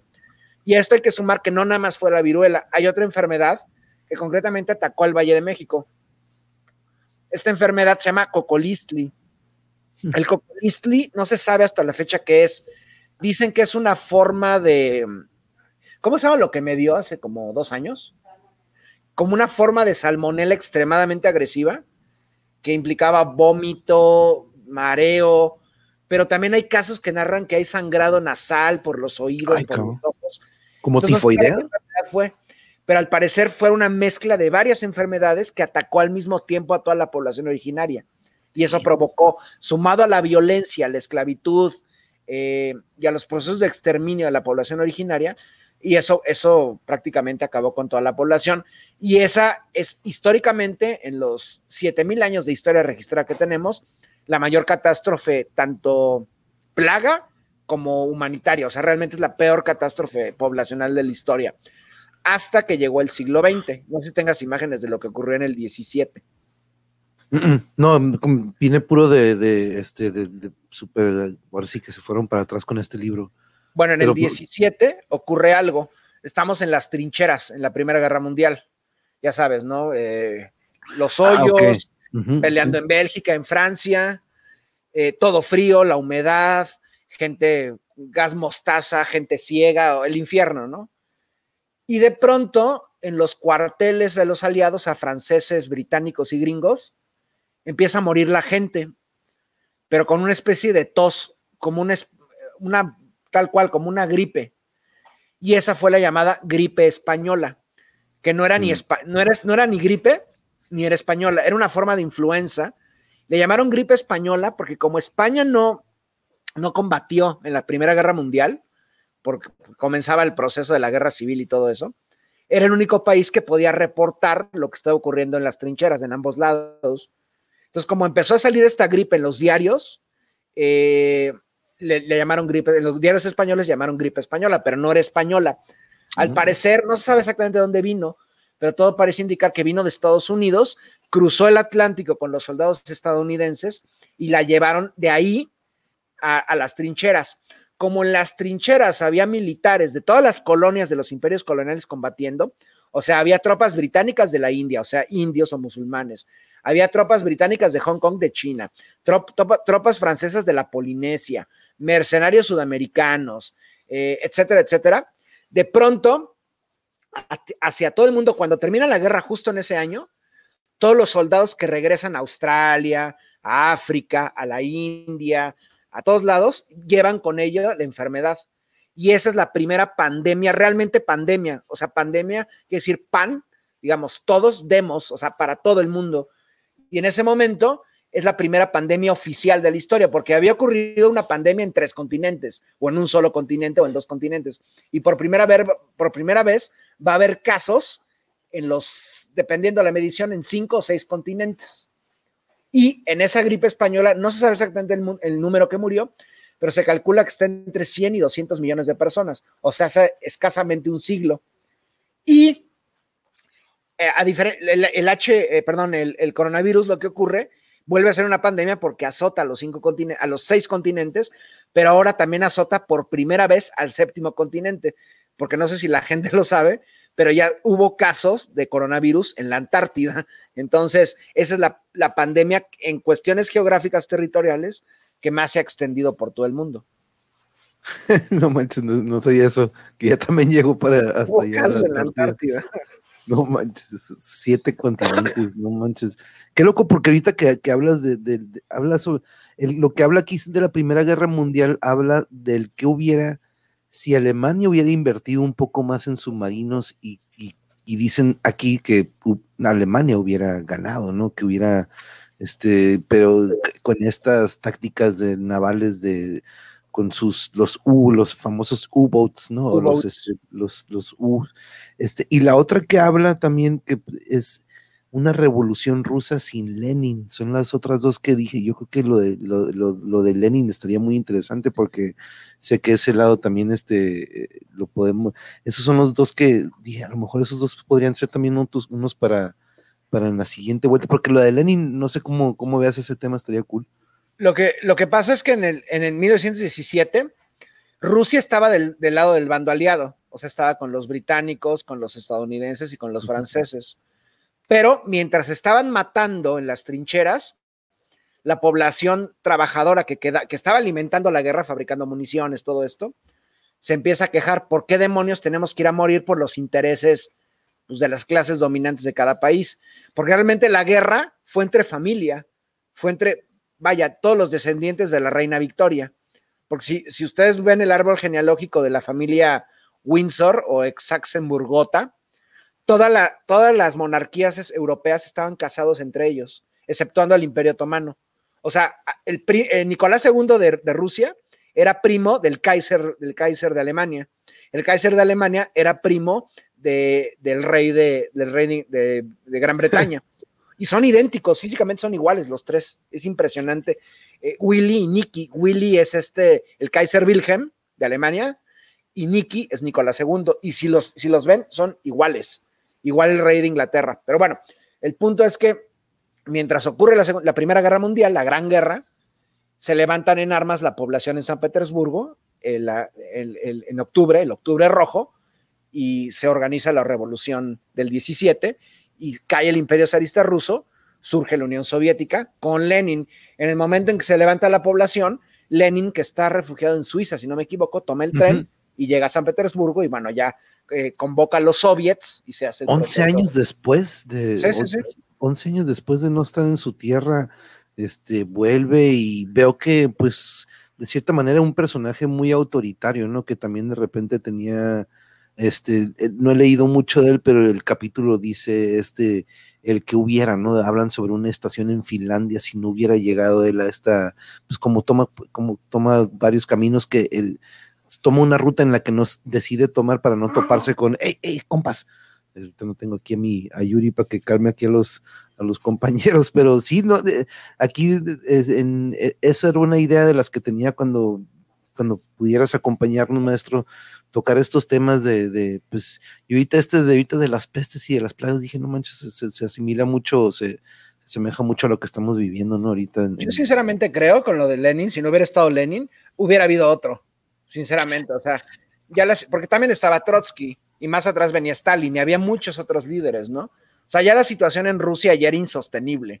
O sea, tenías 300 años de pisotear a la clase obrera y a la clase campesina y era necesario un cambio. Entonces yo creo que sin Lenin hubiera habido otro Lenin, por decirlo de alguna manera, ¿no? El Lenin cuando está exiliado, desde el exilio publica una revista que se llama Iskra, eh, es La Llama, si no me equivoco, así se, así se traduce.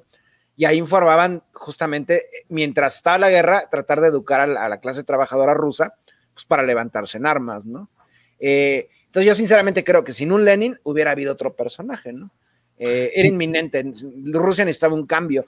Y lo que más temía justamente los monárquicos y los, la, burguesía en Europa es que se contagiara este proceso, porque en Alemania también hubo una revolución y estuvo a punto de ganar, la que participaron Rosa Luxemburgo y Karl Liebknecht y todos esos personajes, y la aplastaron, porque era inminente que todas las clases trabajadoras en Alemania, en Francia, en Rusia, se empezaran a comunicar entre ellos. ¿Por qué tenemos que combatir si, pues, a fin de cuentas, somos hermanos?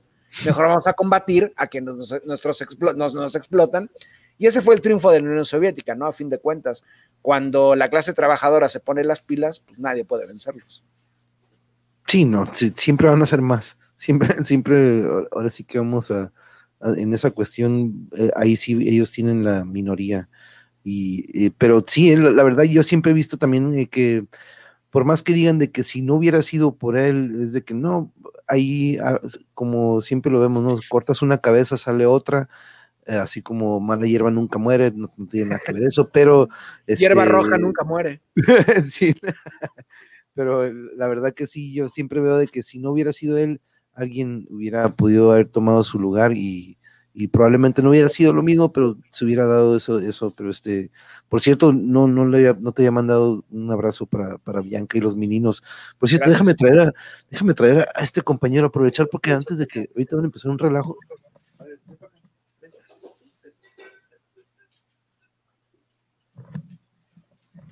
Sí, porque ya se despertó, entonces voy a aprovechar ahorita para separarlos. Sí, se están empezando a agarrar cura entre ellos. Dicen, vamos a hacer un ruidajo para el monje, para que. Pero aquí está el Tommy, mira, ya tiene creo que unos tres meses. Hola, bebé. se me hace curioso esto blanquito que se les hace, a Los de negro. ¿Cómo se les hace algo blanquito aquí siempre? Sí, sí, sí. Pero vaya que este, este compilla. Oye, ¿cómo ves? Porque mira, yo tengo aquí, tenemos este, unos perros afuera. Ajá. Tengo, tenemos pues un patio en el que a veces digo, ¿sabes qué? Vamos a meter a los perros y dejar al gato que recorra afuera. Pero ¿qué, ¿qué, tan seguro es dejar... ¿Con callejeros? ¿Son callejeros? No, no, no, no, son de aquí, de, de, aquí del terreno, ¿no? De hecho, ya el otro día lo olieron, este, nadie le aventó ninguna mordida. A lo que me refiero es de que qué tan seguro es de que, a ver, gato, pues quédate ya fuera un rato, es propenso de que se salga del terreno, ¿no? De que él dé un salto, se suba a un árbol. A menos que sea imposible las bardas o que estén en altura o algo así, yo recomiendo que no lo deje salir. Siempre van a encontrar la manera de irse, siempre. No irse porque no quieran estar ahí, sino porque el gato siempre va a recorrer muchísimo territorio. Han, han puesto como documentales, les ponen una cámara al gato y van dejando mm. como un rastro de calor. Y siempre van marcando una ruta. O sea, el gato tiene, no sé, no sé si un kilómetro, dos kilómetros cuadrados de su territorio. O sea, el gato siempre va a intentar salir. Y sumado a esto, el gato siempre, uno, corre riesgo con otros perros, otros animales, y al mismo tiempo, otras especies corren riesgo con los gatos. Porque el gato es un asesino. O sea, eh, junto, junto con el ser humano, junto con el ser humano es el único animal que disfruta matando. El gato disfruta, mata por jugar. Y hay un documental, no recuerdo, está en YouTube, que en Gran Bretaña, eh, en un año matan a no sé qué cantidad de aves, mamíferos pequeños, y pueden acabar con población nativa de animales. En Australia son un problema, al grado que los están matando a los gatos, porque están acabando con koalas, con fauna endémica que no tiene defensas contra una especie pues, que fue introducida por los británicos, como fue el gato, ¿no? Entonces yo digo, o sea, si lo vas a sacar, siempre con supervisión, siempre, siempre, siempre, siempre. Y de hecho, Bianca lo que hacía con uno de nuestros gatos, le ponía un arnés, la pechera, y lo sacábamos a pasear, pero nunca solo, porque corre muchos riesgos el gato y otras especies con los gatos corren mucho riesgo. No, y luego, pues aquí no hay, pues sí, hay movimiento de carros, ¿no? Luego por ahí no. Sí, además no falta que por ahí vemos algún que pues tuvo la desgracia de que algún carro, pero este, fíjate que sí, una pechera yo creo, y vieras cómo le encanta cuando se pone a comer Gertrudis la perrita, el gato dice, ah, pues yo también, güey, yo te voy a quitar tu comida, pero ahí va nada más de odioso cuando él tiene su comida y aquí anda de enfadoso, pero este... Pero eso ya es un logro de entrada, ¿eh? que se lleven bien con los, con los, con los perros de la familia, pues yo creo que es un logro también, ¿no? Pero siempre hay que estar atentos porque nunca se sabe cuándo un perro puede desconocer al gato o algo así y mejor, más vale prevenir que lamentar, creo yo. Mira, déjame compartirles rapidito, por aquí creo que los tengo. El otro día, a ver, ¿dónde los tendré? Sí, sí, sí, ah, ya sé dónde. Eh, déjenme traer mi WhatsApp rápido aquí a pantalla. Eh, porque el otro día, de hecho, estábamos compartiendo en otro canal pues, de repente a veces dicen, eh, pues, si tienen ahí videos o algo acá como que de sus mascotas, este, este tráiganlos para acá y, y, y, y, em, y luego Yuri, como tiene lleno su, su, su, su, teléfono, a veces no puede, pero miren, chequen, déjenme traer aquí a pantalla, ahora sí. No sé por qué de repente les da por dormir de una manera muy, como que ahí está, ahí está bien estirado, este, Tomás. Es de agua, es líquido sí, son como líquidos, ¿no? Se, adaptan a cualquier superficie. Déjeme buscar. Ah, por cierto, miren, aquí están los platillos que Yuri siempre prepara. Que, por cierto, eh, y sí, eh, vamos a tener que tener un programa especial de, recetas con Yuri y Elías y con la nena, porque están pidiendo mucho eso. Pero, ¿sabes qué? Déjame, creo que aquí no están. Déjame buscar. En, se los mandé. Ah, ya sé dónde van a estar. Qué tomas. Este, aquí van a estar. Check esto. Hay un video que le grabé el otro día al Tommy, este, Tommy Travieso. Oh, pero, oh, tiene sonido. Creo que Yuri no. Es más, voy a aprovechar que ahorita no está Yuri. Decir, no, no compartas mi voz, se escucha bien ridícula mi voz. Entonces, este, voy a aprovechar ahorita que no está, al cabo que no es como que hoy ya va a ver. A ver, está acá, WhatsApp, aquí está pero sí no sé qué onda con, de repente lo hemos capturado haciendo cosas muy peculiares. Tommy, Tommy, what you doing, boy? Váyalo, váyalo. ¿Encontraste chévere? Oye, ahí se están peleando atrás. Aman las cajas. Sí, eso es curioso, que le tenemos un chorro de juguetes y como, como con los niños, ¿no? Que les regalas el juguete, pero la caja resulta ser lo más apasionante para ellos. Gertrudis, ahorita no. Ah, y aquí, por ejemplo, este, aquí está el desarrollo que ha tenido con la perrita. Aquí, por ejemplo, vemos a, ya a Tommy con Gertrudis. Antes Gertrudis lo hubiera sacado a patadas ahí al Tommy, pero ahorita no, ahorita ya pueden dormir juntos. Este, de hecho, Gertrudis a veces le pide, aquí es una de estas posiciones, esta es una de las posiciones que no entiendo cómo puede dormirse. Sí, sí, sí. Sí, son de esas que dices, ¿qué pedo con ese gatillo? Este, y, y luego siempre tienen esta modalidad de caza, ¿no? Eh, ahí te entiendo eso de que, de cómo disfrutan matar, porque todo lo que ven, según ellos, se ponen en modo caza, ¿no? En modo de que no, no me puedes ver, este, este, pero siempre, siempre es eso. Aquí está otro. Hello. Is there anybody in Chamaco, que se vuelve a meter. ¿Sabes qué puedes hacer? Cómprale una caja de cartón de esos cafés grandes, hazle como unos hoyos y en esos hoyos empieza a meter como, no sé, un palito o juguetes así y eso les encanta, tratar dentro de la misma caja empezar a cazarlos. Ah, ok, ok, ok, ok. Mm, el problema es que luego con esas cajas, por toda la casa hay cartón tirado. Eso es un muladar. eso sí, me imagino. Sí, con arnés, aunque yo jamás me animaría a llevar a Totoro así, los perros de acá se lo tragan. no, pero sí, aquí, aquí, sí, sí, sí, gracias, gracias. Ahorita aquí estuviera Yuri separándolos, pero, pero no, pues este, Cristian, te agradezco mucho la compañía de hoy y otra vez se me tocó un tabaco. Yo creo que ahorita lo, me voy a encender uno terminando. Pero como dices, si tienes hambre, pues qué. qué no sé. Pero este, ¿qué te pareció esta, el cotorreo de hoy? Me encantó. Me, me gustó que rompiéramos la, la norma y, pues no, no, no eh, eh, eh, desde un principio sabía que iba a ser imposible mostrarles todas las fotografías, ¿no? Pero bueno, por lo menos saben que si que si buscan arte, seguramente la van a encontrar en las calles. No, no, no creo que nada más de la Ciudad de México. He escuchado de muchas ciudades en el país que tienen estas propuestas, ¿no? Por ejemplo, he oído mucho de Cholula, de Oaxaca capital, de Tijuana también, eh, y muchas otras ciudades, ¿no? Estoy seguro que en cualquier lugar pueden encontrar algo, ¿no? Y si no encuentran algo, pues supongo que también podrían hacer algo ustedes. Así es, eso sí, todo el mundo, aquí sí tenemos muchos creativos y muchos, como Blanca, ella es muy buena para dibujar y, este, a la Is también, muchas gracias por compartirnos el arte urbano. No, gracias a ti, gracias a ti. Y aquí nos dice otro programa así, Porfis. Blanca, pues esta es la tercera división con Exosapiens y va a haber cuarta, quinta, sexta, este, porque aquí, como, como dices, rompemos un poquito el patrón a veces de lo que normalmente platica nuestro querido maestro en otros canales, que por cierto, siempre es como que, guacha, ahí estás, con, con, con, esto, participando con este canal y con este canal y estás acá y estás acá y la neta que muchas gracias por que nos dediques un rato aquí a este canal tan... No, cuando quieras. Aunque luego me, me cuesta mucho trabajo cambiarme los cables, sí te he dicho, ¿no? Hace ratito me estuve con este Vicente Serrano, en Sin Censura, bien clavado hablando de, intervencionismo y geopolítica y de repente cambia el cable del arte urbano.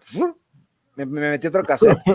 está chido porque a veces, en mi caso, tanta politización a veces cansa bastante. Mucho. Sí, sí, de hecho eso lo hablamos en una ocasión, que te lo preguntaba, de que Chihuahua, o sea, ser un poco de repente sí difícil tener que manejar y es como siempre lo digo, es muy importante, pero sí a veces como que, híjole, muy pesado los temas y por eso aquí trato que sea como, como bien dicen, que sea como este oasis en donde sabes que vamos a platicar de, de arte, de, del que hubiera, suponer algo de que no, no sucedió, este, y salirnos un poco de la norma y, y así va a ser aquí, ¿no? Y pues la, audiencia aquí tiene la oportunidad también de, como, como en tu canal, pues, de aventarte preguntas y la verdad que siempre son muy buenas y bienvenidas. Este, sí, Gertrudis, tú también, sí, sí, sorry, sorry, sorry, se, están agarrando cura ya también, pero este, no, pues este, maestro, y a todos, aquí anda Catalinita, muy buenas noches, gracias por acompañarnos, ah, gracias por dejar el like, y este, por cierto, aquí están las redes sociales de nuestro maestro, maestro Exosapiens, muchas gracias, y como siempre, es un honor que me puedas acompañar y que nos dediques un tiempo, como te digo, y, y también lo es cuando te vemos en estas otras redes sociales donde ahí sí das este, híjole, tu gran conocimiento, aparte como dice aquí Blanca Nere, dice, no manches, este, dice, ella preferiría aquí que nos quedáramos, este, pero un buen rato, pero dice que eres todo un estuche de monerías y que, dice, tienes una computadora en el cerebro, dominas muchos temas, yo me quedo muda en tus transmisiones para no decir alguna tontería, pero les aprendo mucho, Blanca, yo me siento igual, yo nada más estoy viendo ¿eh? No, yo creo que, sinceramente creo que no. Mucha gente me dice eso. Pero a ver, ¿de qué puedo hablar? Puedo hablar de historia. bueno, obviamente, ¿no? No sé, de cuestiones geopolíticas también puedo hablar. y de pronto, a partir de eso, algunos temas, digamos, subordinados, por ejemplo, cine, arte callejero, eh, no sé, cosas así, pero por ejemplo, si me preguntan algo de biología, ciencias exactas, ingeniería, eh, artes adivinatorias, cosas así, pues obviamente no puedo. no, no puedo decirle, a ver, les echo las cartas, pues no, no puedo, o sea, no, no sé, no sé de todo, realmente no sé de todo. Y creo que a veces también tengo una memoria no privilegiada, pero sí selectiva. O sea, no, a ver, mucha, muchas veces Bianca me dice, ¿por qué no sabes esto si pasó antier? Y le digo, sí, pero tengo todo, este espacio lo estoy utilizando para, para otras cosas, ¿no? Entonces, pero bueno, agradezco sus comentarios, obviamente, gracias. No, la neta, te, te digo, yo siempre que te guacho en estos otros lugares es como que es este, que, que podemos, que es cuando veo que cualquiera puede tener un gran alcance, pues todos tienen algo que aportar, pero lo que tú aportas, la neta, en estos canales es este, muy importante, pero es una perspectiva muy chingona que a diferencia de otras, ¿no? Que después hablaremos de eso en otra ocasión también, por cierto, porque de repente a veces veo que estás en mesas de, de, diálogo o de debate con otros que también se dedican a lo mismo que tú, ¿no? Entonces de repente sería interesante ver cómo, este, sin, sin, pero como que de repente si chocarán cosas, ¿no? Chocarán ideas. Hey, no manches, compa, casi me tumbas aquí todo el show, aquí el, Tomás. Este, pero Cristian, un abrazo para Bianca, a todos los que estuvieron aquí, este, muchísimas gracias. Este, gracias ¿Con qué te despides antes de que nos vayamos si te gusta despedir con algo? Pues nada, suscríbanse al canal del monje, eh, denle like al video. Si hacen aportaciones, muchas gracias para el canal del monje. Suscríbanse al mío y nos estamos viendo por aquí o por otros lares. Muchas gracias. Sí, sí, sí, sí, sí. Y también con Bianca, pronto a ver si hacemos una reunión con Bianca y Patricia aquí, las, las ex, las ex compañeras de salón. Las científicas. Sí, sí, sí. Ahí sí, ahora sí, para ganarle, ahí dejamos que, que hablen de ciencia exacta. pero, pero Cristian. ¿De voleibol? de voleibol? De voleibol, de, voleibol y ciencia. Voleibol, ciencia y jardinería. pero muchas gracias, Cristian. Un abrazo de Tijuana para todos. Ah, pepe, pepe, pepe, pepe, pepe, Se me ah. olvidaba uno, espérame.